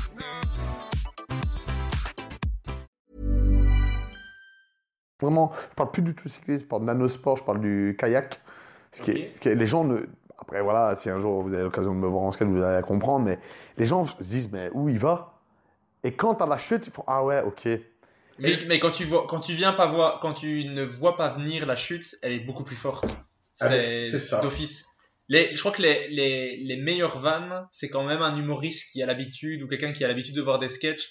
Il se dit, il va dire ça et tu te dis autre chose, tu fais, oh c'est fort. Ouais, mais moi, c'est ce que je fais dans, dans toutes mes blagues. hein. Mais c'est ça, en fait. Moi, moi si tu veux, dans, dans mes blagues aujourd'hui, tu sais, au début, quand tu écris, tu commences, tu, tu prends des raccourcis, tu parles de clichés, tu parles des choses que tous les gens connaissent. Tu sais, il y a ce côté raccourci dans l'écriture. Parce que c'est pas que tu es flemmard ou. C'est parce que tu comprends pas les codes. Il y a des codes, tu les comprends pas forcément. Plus je- j'ai fait, du- plus j'en fais du stand-up et plus j'écris, plus j'arrive à affiner mon écriture, à me dire ah ouais, d'accord, ok. Et c'est une connerie, mais tu sais, euh, euh, au début, tu sais, tu, tu pars, on va dire, du- tu commences une blague, de être du point A au point B, et puis tu dis bah, pff, allez, je vais essayer de passer du point A au point C, tu vois. Euh, tu vas essayer d'aller un peu plus loin dans, dans ton explication, tu vois. Et aujourd'hui, moi, dans mes blagues, c'est ça. Je- comme tu dis, je veux. Souvent, je fais une blague où les gens se disent, ok, on s'y attendait. Et derrière, et c'est là la vraie blague pour moi. Derrière, je fais vraiment un truc où les gens se disent, ah ouais, on s'y attend pas. Et c'est- là qui marche le plus. C'est ça qui est hyper drôle en fait dans une vanne. C'est... De toute façon, une vanne reste une surprise. hein, euh, Tu vois, c'est, pour moi, c'est une vanne, ça doit être un cadeau, une surprise. Ah ouais, putain, on t'y attend pas. Je pense qu'il y a des techniques pour écrire des blagues. Hein. Tu sais, t'as des techniques. euh, Oui, il y, a des- il y a des règles à, parfois à respecter, des trucs, des- des- des- t'as de la théorie, mais en même temps, chacun écrit un peu comme il le veut au final et a son propre style. euh. Ouais. Moi, j'ai pas de, de théorie fixe à donner sur des trucs, à part peut-être, euh, je sais pas, euh, t'as la règle de 3, par exemple, quand tu cites, quand tu cites des trucs, tu vas citer euh, trois exemples. Ouais. Et chaque fois, il faut que celui d'après soit un peu plus fort et que le dernier soit ton plus fort, par exemple. Ouais, ouais, en fait, faut. faut, que t'arrêtes de trois. Pour moi, c'est une vanne où, où c'est deux choses qui se suivent par logique. Par exemple, euh, je sais pas, euh, je suis chez toi, il y a une table, il y a un meuble, et puis derrière, euh, il y a une table et un meuble, pourquoi il y a un hippopotame? Tu vois ce que je veux dire? C'est un décalage en fait. Faut que le troisième, on soit, soit on s'y attend pas, soit qu'il soit plus fort que les deux autres d'avant. Ouais. Mais après, ça, je pense que c'est c'est un peu la base de règles. Tu sais, c'est comme quand tu apprends à faire du sport. Euh, tu sais, moi, j'ai appris à faire. du- J'ai fait du skate pendant des années. Euh, au début, tu apprends à faire un ollie. Et tu sais, c'est la base. Tu es obligé d'apprendre un ollie pour savoir faire un flip, puis tu un 3-6 flip. Tu vois ce que je veux dire?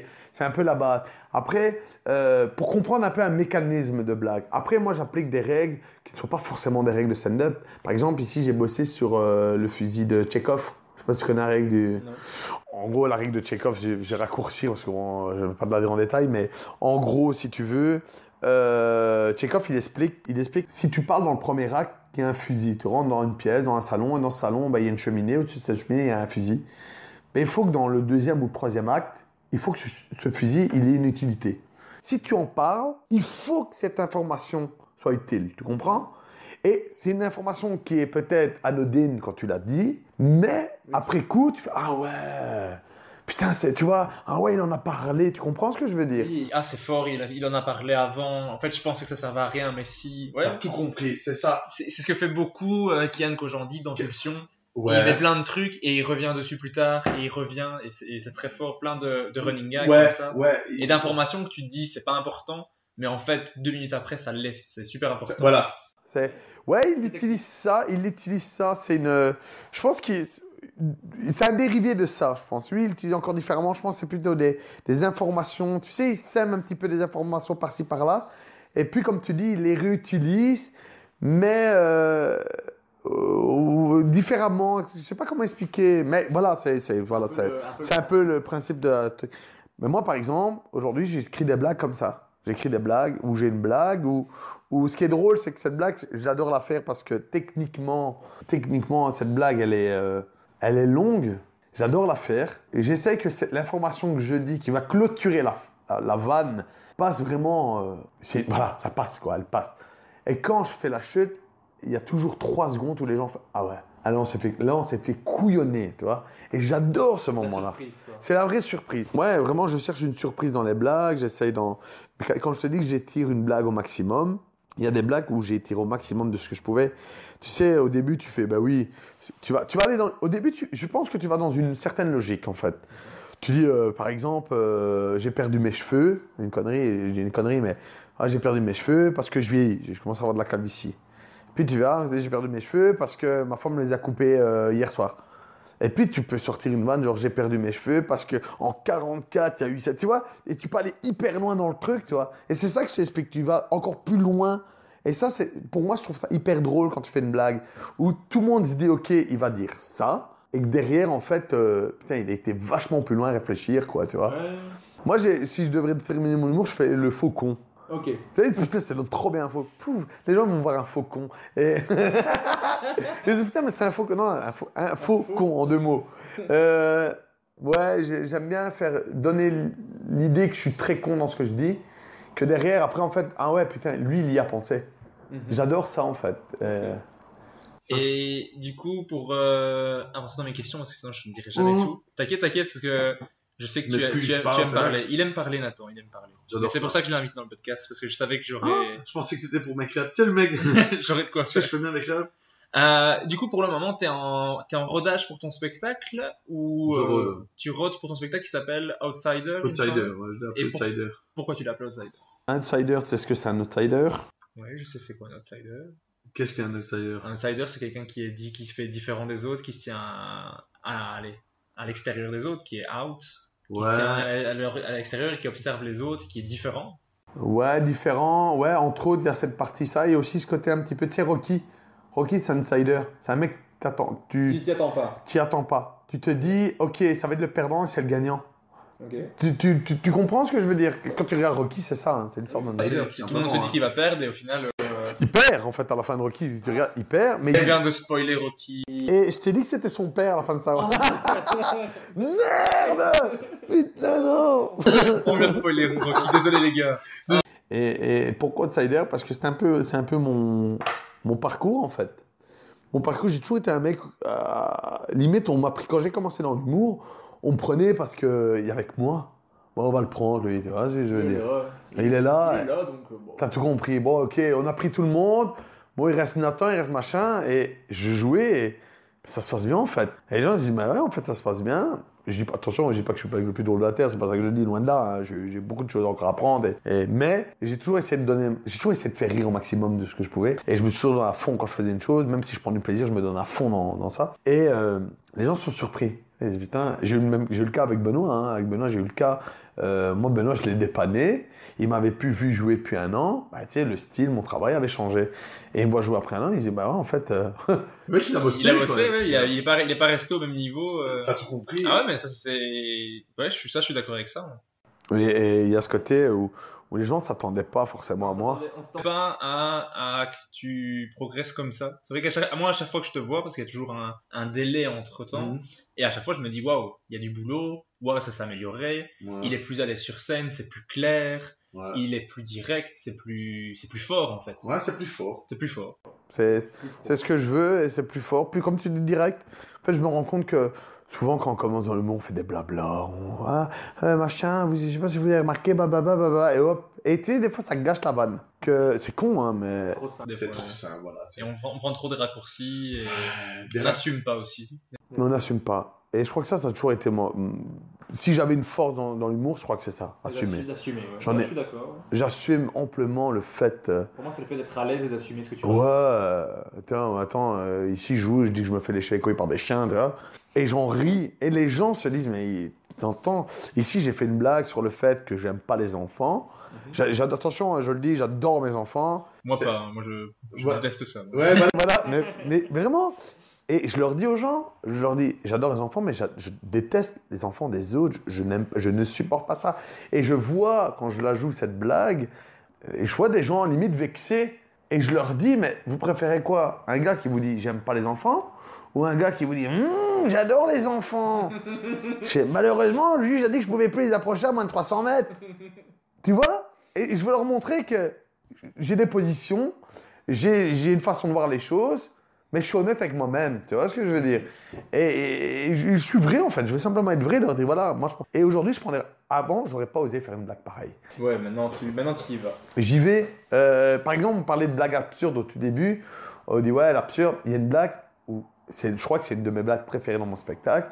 Où, parce qu'il faut savoir qu'on fait de l'humour, il y a peu de blagues qu'on aime bien. Euh, il y a des blagues qu'on écrit, il y a quelques blagues où tu dis, ouais, ok, euh, je l'aime bien. Il y a des blagues, je crois que tu les as tellement répétées qu'elles t'ont fané, en fait, tu vois. Ils ont perdu. euh, Cette punch du début, c'est ça qui est le plus dur, je crois, quand tu fais de l'humour. C'est de tenir cette punch. C'est pour ça qu'il faut se, se renouveler. Ouais, se renouveler. Et je fais une blague, et cette blague, elle prend deux minutes. Mais tu sais qu'en humour, deux minutes sans blague, c'est hyper long.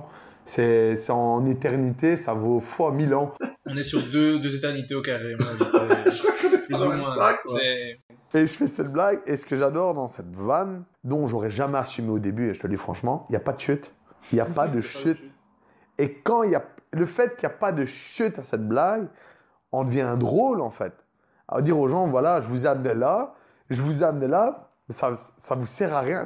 Cette information va, va servir à rien du tout, tu vois. Et ça, j'adore. Parce que j'assume le fait de le faire. Et je crois que c'est- cette blague marche parce que je l'assume tout simplement. Si je l'assumerais au quart de ce qu'elle est, ben, elle passerait jamais. Les gens diront, OK, il a fait une vanne ratée. Et là, je l'assume et je regarde les gens en leur disant, ah, je suis fier de moi. tu vois, c'est con à dire, tu vois. Non, mais c'est top. C'est ça qui est drôle, je Mais pense. c'est c'est une force que tu as, c'est d'assumer le truc, ça c'est clair. Euh, je voulais te demander Ouais. aussi, parce que ça j'aime bien savoir, si tu devais me dire c'est quoi ton plus gros bide? Oh, Le plus gros bide que t'as fait, le moment où vraiment t'es rentré chez toi et tu as remis toute ta vie en question. Euh, tu t'es dit, il faut que je, je remonterai plus jamais sur scène. Au final, tu remontes sur scène après, mais tu te dis, waouh, j'aurais jamais dû venir ce soir. Est-ce que t'as un moment comme ça? La vérité, j'ai jamais, j'ai pris des beats. Attention, j'ai pris et j'en prends encore et on en prend toujours tous. Je crois, peu, peu importe le niveau, on en prendra toujours. Par contre, j'ai jamais, je suis jamais retourné chez moi en me disant j'arrête l'humour. Ok. Je me suis jamais, je me suis. J'aimerais dire, que- j'aimerais dire que je me suis jamais dit ça. Ouais, Moi, sérieux je me suis déjà pris des beats que Non, des je fois. savais pas tu- si j'allais sortir de chez moi encore. Tu vois, je, je j'étais Même bien. tes voisins ils te crachaient dessus. tu tu me dégoûtes. me dégoûtes. Je t'ai vu sur scène. En fait, surtout que personne m'avait vu. Il y avait pas- il y avait juste des gens que je ne Tu reverrai rentres dans jamais. le bus, c'est comme quand t'as fumé un bédo quand t'es jeune, tu rentres dans le bus et tout le monde, t'as l'impression que tout le monde te juge. Tout le monde est au courant. Oh non. Ah, mais moi, c'est des gens que je reverrai plus jamais de ma vie. Mais, mais c'est dur. Mais ok, donc t'as jamais, t'as, t'as déjà fait des billes. Oui, oui. Mais tu les assumes et, Et tu je dis ça. vérité, j'en ai même provoqué. Ouais, mais ça, si tu disais tout à l'heure, tu J'en euh, j'en ai provoqué pour savoir ce que ça faisait. Je- attention, je veux pas du. J'ai poussé à faire des, bris, des beats pour comprendre des choses. Parce que j'estime qu'on apprend par ses erreurs. Et à un moment, je forçais des erreurs. Et je dis, OK. Et je vais pousser les erreurs de ce que je peux. On m'a dit, quand j'ai commencé l'humour, faut pas être vulgaire. J'ai été vulgaire. On m'a dit, faut avoir un certain rythme dans l'humour. Tu sais, un il y a un rythme en un humour. On m'a dit attention, tu laisses trop de blanc entre tes vannes. J'ai fait ne laisse pas trop de blanc entre tes blagues, on m'a dit. J'ai fait tout le contraire. T'as vu, des fois je joue, je laisse un blanc. Des fois j'arrête de jouer, je mange un truc, je bois un truc. Sur scène, je laisse le temps. On m'a dit ça. J'ai fait, j'ai tout fait, tout fait en sorte. Et c'est ça qui a créé le style que j'ai aujourd'hui, c'est le fait d'avoir poussé ça. Au, au dire, j'ai envie de voir ce que ça fait. J'ai envie de vivre un malaise de scène. Et j'ai vécu des malaises, mais je l'ai jamais pris comme un malaise. Je sais pas comment expliquer. Mhm. Moi, je vois des gens. Ils- tes bides, en fait. à fond. Et j'a- et j'adore ça. J'adore. Quand je te dis je vais jouer et que je, je, je, je, je pars du principe j'ai pas envie de les faire rire, je te jure, vu que tu es sur une scène d'humour et que les gens sont là pour rigoler, ils perçoivent ce que tu dis pour de l'humour. Eh bien, bizarrement, c'est fou hein, à, dire, à expliquer, mais je te parle, je vais te parler dans la vie, ben, tu vas pas te dire, ok, on est dans une condition stand-up, il est là pour me faire rire. Là, il est simplement là pour me parler. D'accord? Alors, tu vas percevoir ça comme une conversation. Mais quand tu es sur scène et que tu parles aux gens et que les gens en font, perçoivent pour eux, ils se disent Ah ouais, ok, là, ça doit être drôle. Eh ben, les gens, des fois, rient à des choses que toi-même, tu n'y attendais pas. Et des fois, même toi, tu écoutes ce que tu. Parce que, tu sais, il y a une double lecture quand tu fais de l'humour, tu vois. Des fois, tu t'écoutes parler. Tu dis, putain, mais j'ai dit ça, ou j'ai fait, ah, tu sais quoi, je vais leur parler de ça, machin. Tu vois, il y a une double lecture. Et ben, des fois, tu te marres de ce que tu as dit. Ou, tu sais, tu as fait un lapsus sur un truc et, et ça part ainsi. Et, et, et, je sais pas comment expliquer. Je, je, je les cherche, je les cherche des fois pour vivre. le- Ça dépend aussi de la scène. Hein. Je les cherche, je pousse le fait d'être. Par exemple, quand je fais de l'impro, je me dis au fond de moi, est-ce que je peux être drôle avec rien? Mais c'est chouette parce que moi, c'est un truc que j'aime vraiment bien dans l'humour, c'est que on fait au final la même chose, on pourrait faire les mêmes scènes, mais on a une vision complètement différente de ce qu'on va faire. Et euh, allez, moi, je suis incapable de faire des trucs qui n'est pas préparé. Moi, je, je- j'évite le bide au maximum. Je les, enfin, après, euh, comme je te disais, moi, je suis pas à l'aise. Toi, tu es super à l'aise. Toi, tu, tu prépares des points en général de ce que tu vas faire. Moi, c'est très écrit. Donc, Ouais. c'est ça que j'aime bien, c'est que tu peux avoir sur une scène euh, un gars qui fait de l'absurde, un gars qui fait de l'humour noir, un gars qui fait, qui fait du stand-up, un gars qui va dire des trucs très perso, un gars qui va parler de, Mhm. de ce qu'il analyse. Et c'est c'est génial, quoi. il y en a pour tout le monde. Moi, c'est vraiment un, Ouais, c'est ça. un truc que j'aime. Et si, si je devais te demander ce que t'aimes le plus dans l'humour J'aime- Ce que je, je crois que ce que je préfère, c'est écrire en fait. Ok. C'est la partie, je, Ah. je crée la vanne. Ouais, c'est la partie de création. Ok. Si je pouvais des fois éviter d'aller jouer, Et écrire pour quelqu'un d'autre, alors, ça te plairait ou? On m'a souvent demandé. On m'a très souvent demandé. J'ai souvent refusé. Mais ça te plairait ou? Bah, je suis. Comment expliquer? Je suis, je suis un peu. euh, J'aime, j'aime pas, j'aime pas prêter. Tu vois, euh, je. C'était bébé quoi. Ouais, c'est ça. Je... Ça me dérange pas. J'ai déjà aidé beaucoup de gens. Je dirais pas qui, mais j'ai déjà aidé beaucoup de gens euh, sur des vannes. Euh, ouais, machin, et conseils. Et je suis le premier à donner conseils, à aider les personnes. Et j'aide. J'ai un ami à qui j'aide vraiment beaucoup et je, je- je lui donne. Mais me dire, ok, je vais me mettre à table pour écrire pour quelqu'un d'autre, j'y arriverai pas. J'y arriverai pas parce que je, je, je- Ce qui est con à dire, mais il fera pas comme je l'ai en tête. Tu comprends? Je vais te donner une vanne. C'est Chen qui m'avait expliqué ça. Mais Chen, il m'a dit ce qui est fou avec toi, c'est qu'on pourrait prendre tes textes et donner à quelqu'un d'autre, ça sera jamais aussi bien joué. que- Je fais ton sketch, personne ne rit. Voilà. Et pourtant, les vannes sont bonnes. Mais je suis sûr que ça, ça rit pas pareil. Ouais, je crois Parce que que, ça- mais parce que ça m'irait pas. ça tirait pas. C'est ça qui est bien aussi, c'est que Voilà. t'as une vanne, ça va avec la personne qui l'a dit. Mhm. Et c'est, c'est, moi, c'est un truc que je dis, c'est n'essaie pas de, de faire comme un autre. Parce que tu peux faire le sketch de quelqu'un d'autre, ce sera pas drôle. Mais c'est vrai que quand, quand, allez, quand toi, je te vois jouer, je trouve que tu as un côté très posé, très, euh, très anglais, mine de rien. J'aime bien quand on dit Mais ouais, parce que c'est con à dire, mais il y a un côté où. où, où- où- euh, allez, ce côté un peu chicos dans cette vanne, dans la vanne, tu vois Chic.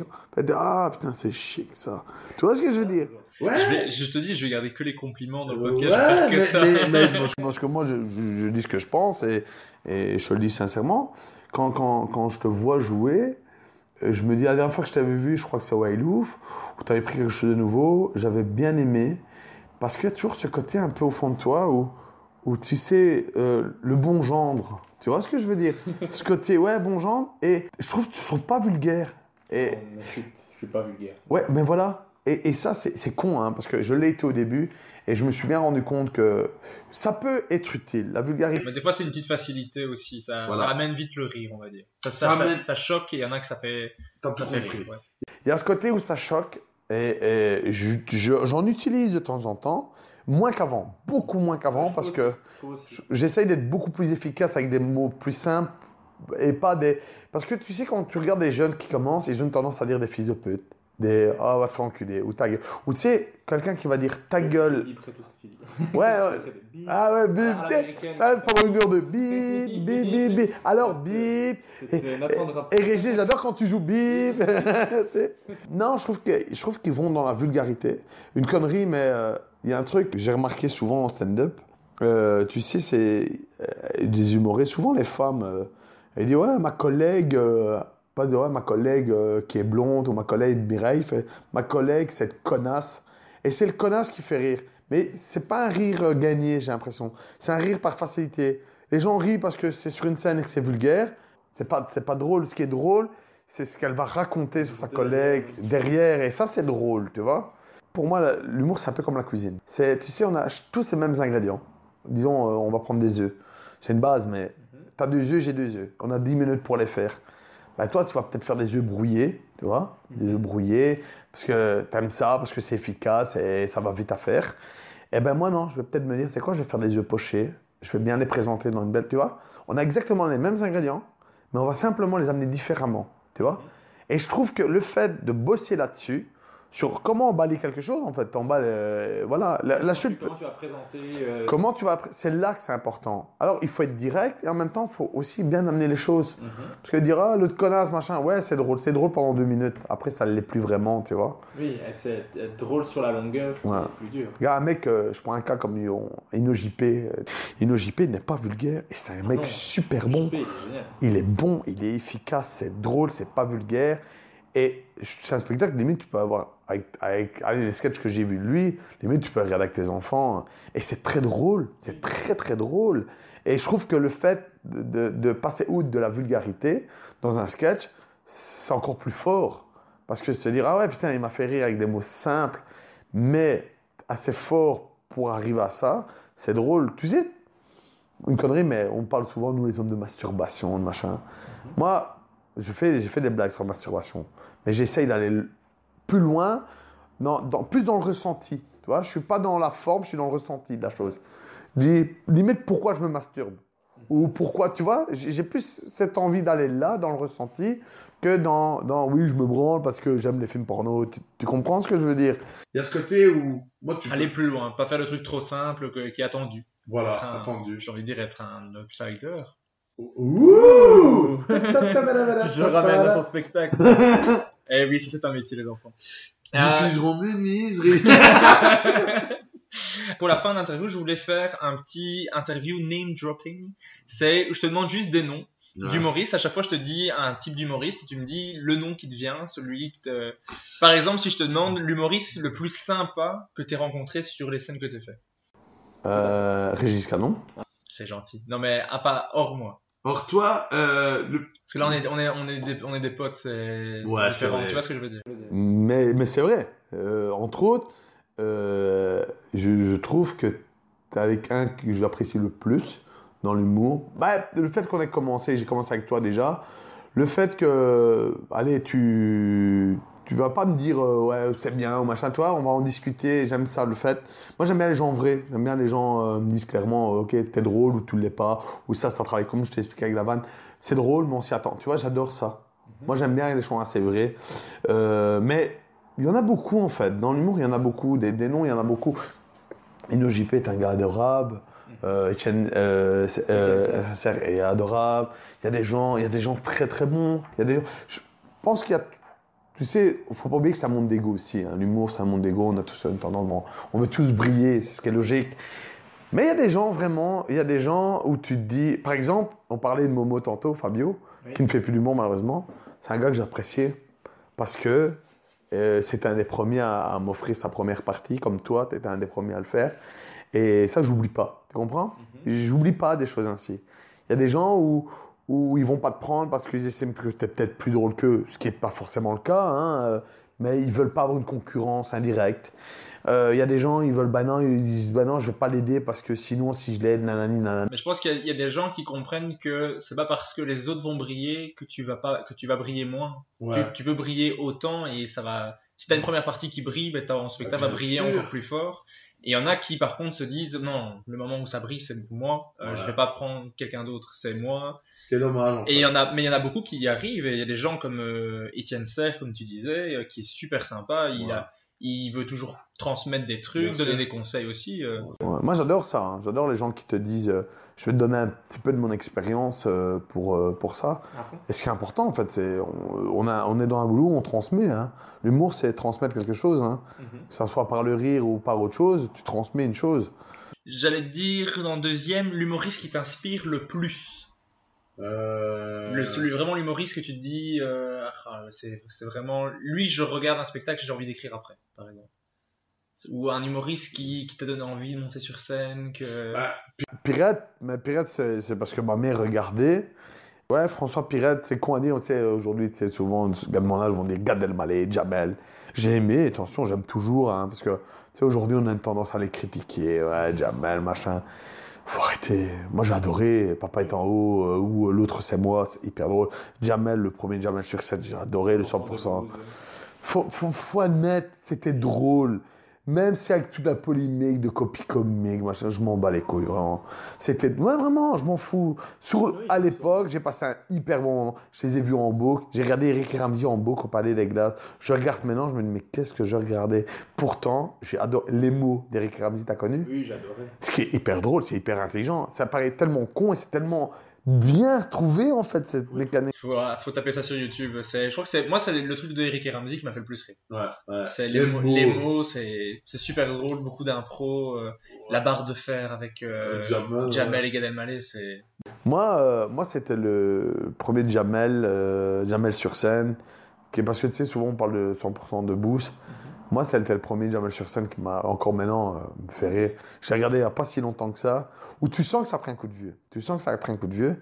Mais, tous les, les trucs de- d'humoriste, ça prend un coup de vieux et en même temps, c'est normal. C'est, ça évolue, il y a plein de trucs Ouais, qui. C'est ça. Ça, la société évolue, en même temps, c'est un truc pour te dire, ah, ça, ça marche plus. Ouais. Il y a plein, plein de trucs comme ça. Ouais, ça marche plus et en même temps, ils, a- ils ont des codes qui marchent toujours. Et après, le, la- la- le métier et la, Ouais. la force du gars. euh, un type comme, comme Jamel en impro, il est exceptionnel. Très bon, très très bon. Tu vois, ils étaient très en phase avec leur temps. Et, et ça, je trouve ça. Je trouve qu'à un moment, quand tu es trop dans le showbiz, trop dans ce monde-là, et à un moment, tu te perds, en fait. Je crois que Jamel ou Gad Elmaleh se sont perdus.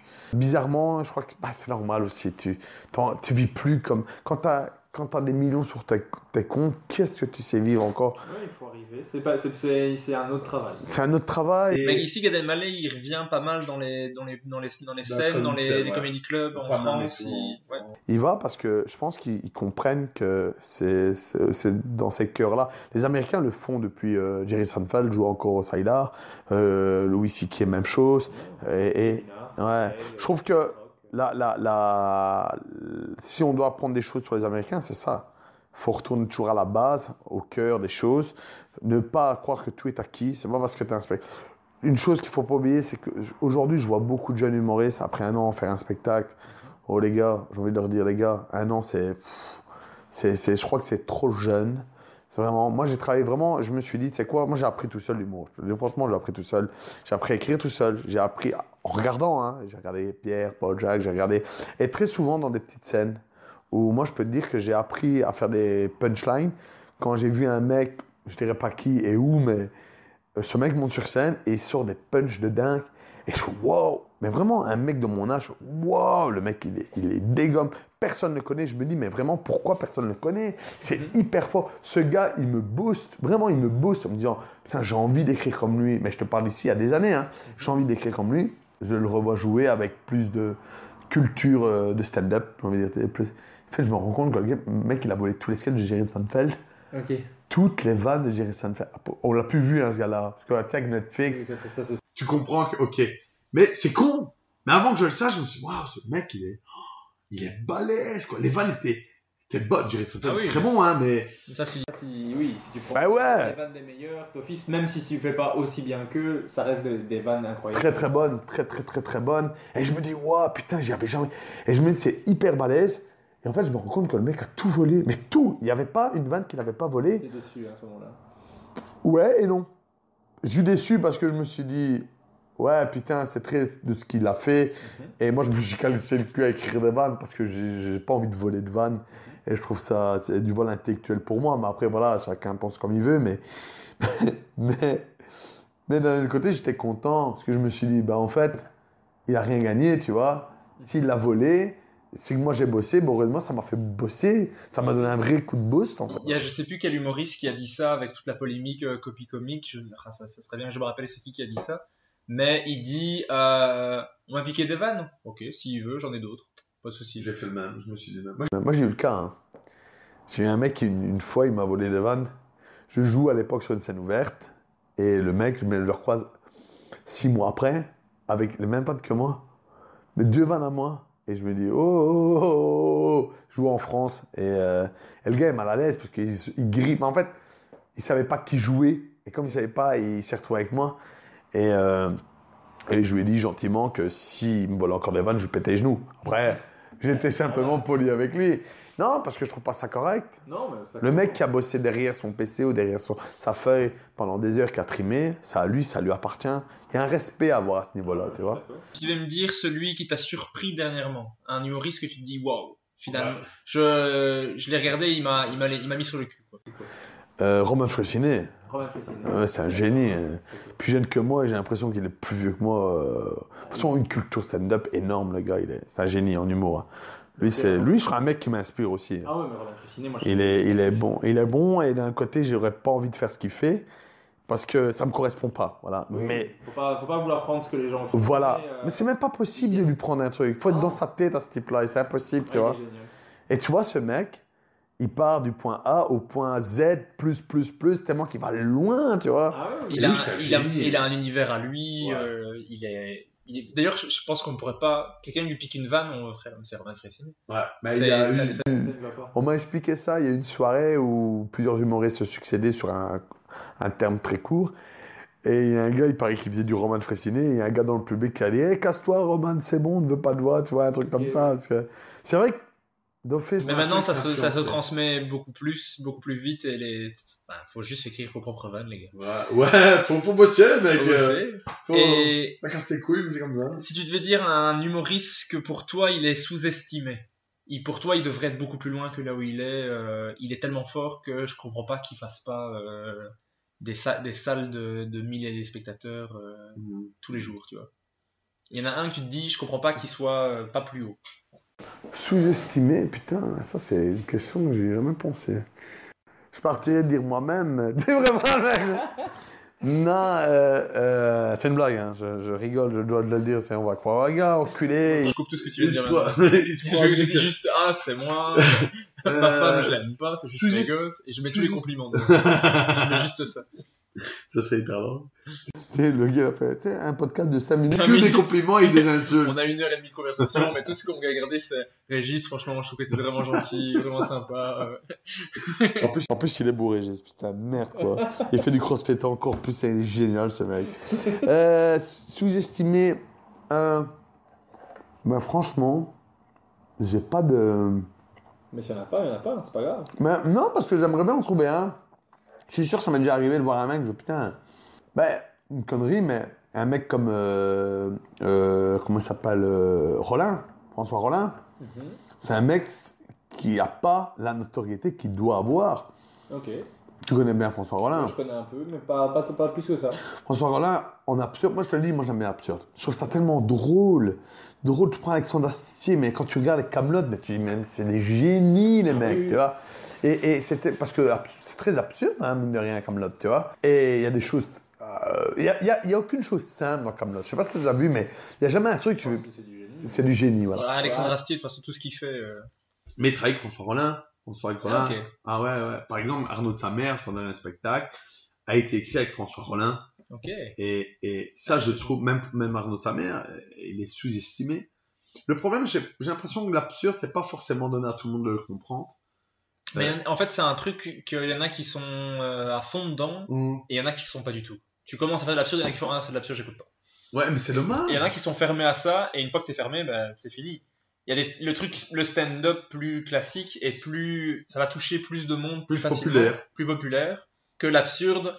Il y en a qui sont complètement fermés à ça. hein. Tu disais Momo par exemple. Bah lui, il pouvait soit euh, renverser le public parce que les gens sont, ils sont à fond avec lui, ou les gens se disent mais qu'est-ce qu'il me fait? Ouais. Et lui, il était absurde à mort. Mais moi, j'adorais. Il, il faisait, ouais, le cri, Moi, du, il le cri parlait- du cerf, Il faisait le cri du cerf, il parlait avec la lampe. Moi, je trouvais ça super drôle. Ouais. Et en plus, comme c'est très différent de ce que je fais, Ouais. j'adore. Moi, j'adore aussi. Mais, euh, ok, du coup, pas spécialement trouves. Ouais, mais je te dis, Rollin, François Rollin, vraiment, est un, est un gars euh, sous-estimé. et qu'ici, il arrête, il a arrêté, hein. Manque de spectateurs. Ah, ok. C'est ce qui est triste parce que quand je sais pas, tu as vu le Camelot quand il fait les citations latines, Oui. où tu te dis, mais putain, mais c'est vrai ou pas? Mais c'est tellement bien fait. Je trouve que on néglige souvent le, le, le fait que l'absurde, c'est aussi un humour très. C'est un humour assez intelligent aussi. aussi. Ah ouais Un humour, il faut, faut comprendre les choses, faut avoir des références, les comprendre. Et je trouve que je ris beaucoup plus sur des spectacles absurdes que sur un stand-up très simple, en fait. Après, tu, peut-être que tu rigoles aussi plus parce que tu, du coup, tu t'y attends moins parce que tu l'écriras pas, tu, tu n'écris pas ça aussi. Ouais, moi, c'est ça que j'aime bien aussi. avec beaucoup avec l'absurde, c'est que moi, je me dis, je suis pas capable de le faire. Ouais, moi aussi. J'adore ça. C'est, et des fois, j'ai ça avec l'humour noir aussi, c'est que j'en fais pas beaucoup. Et quand quelqu'un me fait un truc, je fais, wow, c'est fort. Il a été au bout, il a été plus loin que, je me serais arrêté plus, allez, je me serais arrêté à un moment donné, il a été plus loin. Ah. Et quand je pense qu'il est arrivé au maximum qu'il peut aller, il va encore un peu plus loin. Ouais. Des gars comme Mike Ward, je sais pas si tu, vois. ouais, Ah, il est monstrueux. ouais. Euh, alors pour continuer dans les dans les noms, euh, Voilà, québécois. hein. ouais bah, quel, quel choc.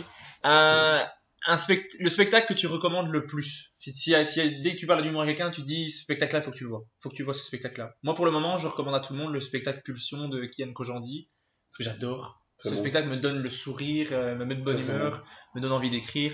Kian, si tu entends ce, ce podcast, je ne sais pas comment, ouais, ouais. euh, je te prends en podcast quand tu veux. Je... Quand tu veux. Moi, je te prends quand tu veux, même pas en podcast. Voilà, euh, Euh, Ça, je peux peut-être couper. J'ai pas-. Bon, ok, maintenant je suis obligé de la laisser. Mais euh, est-ce qu'il y a un spectacle que tu recommandes à tout le monde? Tous les spectacles. tous les spectacles. Regardez les spectacles. Re- re- regardez, si vous voulez faire de l'humour, parce qu'il y a peut-être des gens qui veulent faire de l'humour qui vont l'écouter, vous voulez faire de l'humour, faut regarder tous les spectacles. Et même, pas forcément ceux que vous aimez. Moi, je suis- souvent attiré par des spectacles où je me dis, ah, j'aime le gars, et je le vois, je suis déçu.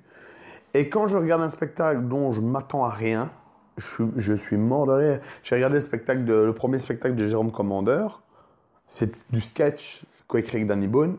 J'ai adoré. J'ai rigolé. Et, et regarde, je, je te parle souvent de, de sketch et je te parle même pas de stand-up en stand-up. Tiens, que j'en dis, adoré. Roman Fressinet, je vais essayer d'aller le voir ici à Mons. Il il faut, va- que j'aille le- faut que je le vois en spectacle aussi. Ouais, parce que ça doit être vraiment un truc. Il y a lui, il y a Yacine Bellouz aussi qui fait beaucoup d'absurdes euh, et qui est très drôle aussi.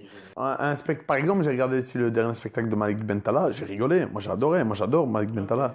C'est pourtant, ça me correspond pas du tout. Hein. C'est pas de l'humour qui me parle, et me parle dans le sens où je, je trouve ça assez simple. Tu sais, j'ai l'impression que c'est dans la tranche de Jamel. De- fa- Moi, je trouve c'est un peu. facile. Ouais, voilà, c'est facile. Mais je trouve qu'au-delà du. Je n'ai même pas l'impression qu'il y a du stand-up. Je trouve qu'il est très bon comédien. Et ça, ça me fait rire. Quand il prend des personnages, ça me fait rire. Vraiment, j'ai- je l'ai conseillé. ouais, tu vois, je l'ai conseillé à un ami. Je dis, regarde-le parce que c'est- ce gars est drôle. Je sais pas je, vais- je, je pensais pas le regarder, je vais regarder. Regarde-le et il est très drôle. Euh, ici, pour la dernière truc que je voulais te demander avec les noms, c'est est-ce que tu, dois, tu vas devoir choisir entre un des deux humoristes? Je te demande un petit battle entre deux. Mhm. Tu vas à chaque fois choisir un. Tu peux expliquer pourquoi, si tu as un pourquoi, Ouais. si passe pas spécialement. Si tu devais choisir entre Bigard et Gad Elmaleh, Regarde Elmaleh. Ok. entre Pirette et Jérôme de Warzé, Entre Pirate et Jérôme de Warzé. Pirate. Ouais. Bon, après, t'as parlé plusieurs fois de Pirate. Ah, lui, Jérôme de Warzé, je suis pas du tout. un- Mais c'est fort politique. Je suis pas client. Ok, ok. Desproges ou Coluche Euh, Coluche. Ok. Euh, ouh, petite battle euh, belge ici, euh, qu'on a, on, a- on les a tous les deux cités plus tôt. Étienne Serre ou Ino JP Ino JP. Ok. Parce que t'es plus client de ce qu'il fait. Euh, non, euh, Ino. J'aime bien Ino. j'ai- Ce que j'aime bien en Ino, c'est une. une euh, j'ai l'impression qu'il est, il est. C'est agréable. C'est pas- Je sais pas comment expliquer. C'est tellement agréable de le voir sur scène, ce gars-là.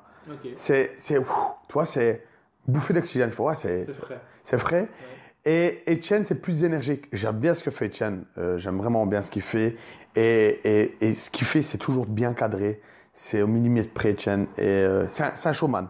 Ça, moi, je l'ai vu, c'est un showman. Le gars, il est bon. Il est, il est limite. Quand je le vois, je fais waouh, je suis fatigué après son sketch là, tu vois ce que je veux dire? Ok. Tu sais, Je dis waouh, putain. Et il a ce côté, par exemple, quand il explique le mariacas ou quand il joue de la guitare ou du ukulélé ou tu vois. Ouais.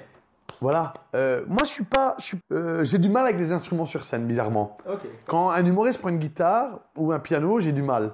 Je sais pas pourquoi t'expliquer, ça me. Tu te dis qu'il fait un truc qui est pas de base qu'il devrait faire, peut-être. Ouais, j'ai ce côté un petit peu où je me dis. euh, Je dis, ouais, mais pourquoi il fait ça. Quand Petit Oiseau de Gad Elmaleh, euh, qui a cartonné, Petit Oiseau, si tu n'as pas d'aile. Pas. Et tout le monde se marrait avec ça, ça faisait rire tout le monde, ça me parlait pas. Ça me Ok. parle pas. Alors, ça- rien que pour ça, je pense que. Mais tous les deux sont bons. euh, Ouais, mais. De toute façon, c'est c'est subjectif l'humour de toute façon. Donc, euh, Mais j'aime bien demander un peu aux gens. euh, si tu devais choisir entre Dubosc et Semoun, Du Bosque, Florence Foresti ou Blanche Gardin? Florence Foresti. Entre euh, Dena et Manon Le Pomme. Dana Manon Pomme, Dana. Euh, ouais, et Manon est hyper drôle sur scène, et moi je l'ai vu sur scène. Euh, j'aime bien, j'aime bien l'univers de Dana. Ok. Euh, je trouve qu'il y a un truc euh, au fond d'elle vrai. vrai. Et je trouve que Dana a vraiment des choses à dire sur scène. Ok. Et- Mais de de toute façon, tous les noms que j'ai cités ici, je vous invite à tous aller les écouter. Ouais. Euh, c'est tous des gens. De toute façon, euh, Ouais, drôle. de toute façon, moi, je, pense que tous ceux qui réussissent dans l'humour, c'est pas par hasard. Ouais. y a Bah, pas- un- Manon, elle vraiment. euh, Ah, Manon, elle cartonne et elle est très- cartonne, est forte. Et son, spe- partie de. et son spectacle complet est à voir. Et... Ouais, moi l'ai eu la chance de faire. On a eu la chance de eu faire. la chance, on a fait de faire la première de, par- de Manon. Moi, moi, quand j'ai vu ce spectacle, j'ai pris une claque. hein. Et Vraiment parce que j'ai du début à la fin, j'ai rigolé. Une énergie, une énergie sur scène. Tu vois, là, je suis, moi, quand je l'ai vu, je suis sorti là, je- c'est moi qui transpirais. hein. tu vois, je, putain, c'est une blague. C'est, c'est, Ouais, c'est très fort. c'est- Euh, et ici, pour la toute fin, euh, je, je, je pique l'idée à Dan Gagnon, qui est aussi un, un humoriste euh, québécois qui a beaucoup fait en Belgique. À la fin du podcast, de son podcast, Dan Gagnon gratuitement, vous pouvez trouver sur Spotify, il demande à son invité toujours, à son avis, qui devrait inviter pour le prochain. Si, si, à ton avis, qui ça serait chouette que je fasse la même chose euh, en podcast avec lui Roman Fressini, t'as pas répondu Romané, j'ai pour le moment, euh, il me répond pas trop. Merde. Euh, il était il était assez occupé à remplir des, des Qui tu devrais. Euh, Un quel autre humoriste tu te dis ça serait J'aurais envie d'entendre les mêmes questions. Dena. Dena Dena euh, Dena euh, Elle est sur la liste des gens euh, qui je vais envoyer un mail. Dena. euh, Qui j'espère vont me répondre. Si, si vous ne voyez jamais d'épisodes, c'est c'est qu'ils ne m'ont pas répondu. Ouais. Il y a beaucoup de gens, il y a beaucoup de gens, je pense que Etienne, par exemple, Etienne, Ino.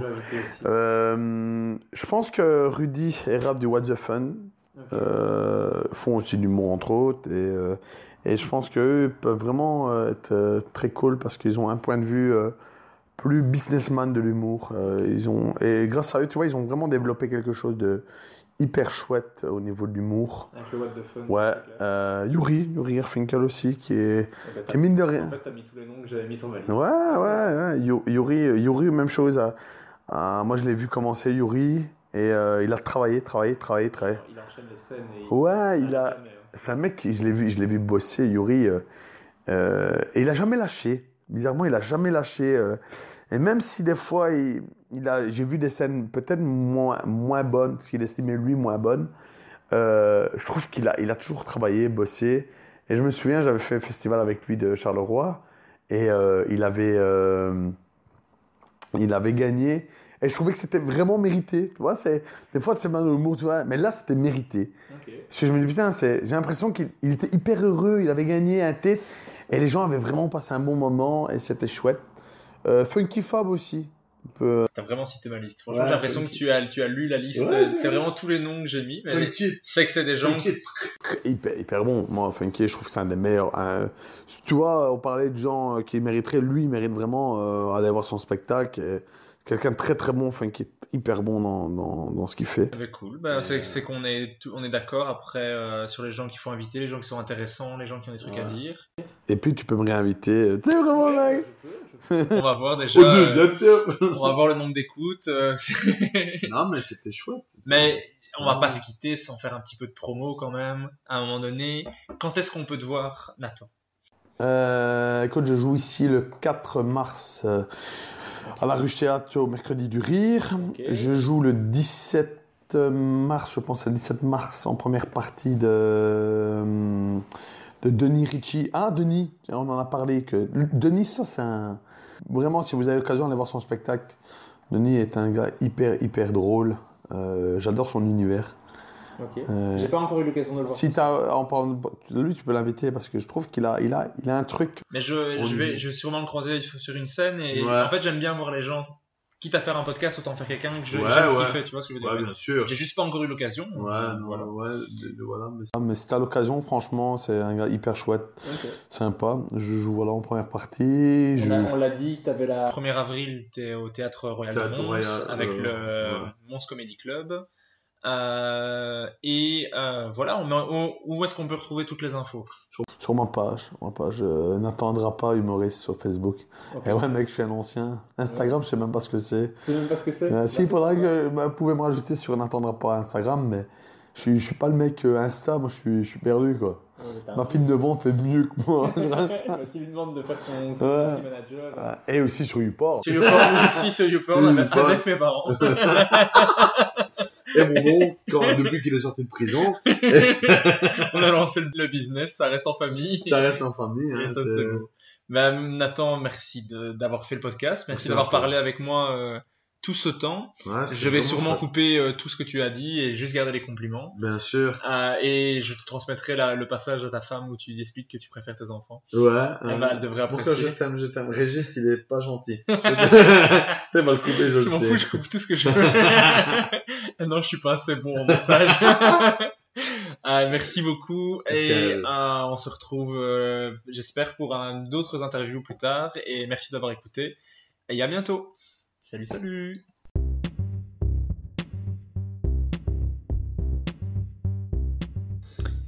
Merci d'avoir écouté Humeur Humoristique. N'hésitez pas à donner votre avis, à vous abonner et à le partager autour de vous. Si vous avez détesté, écoutez le suivant. Il sera mieux. Bisous.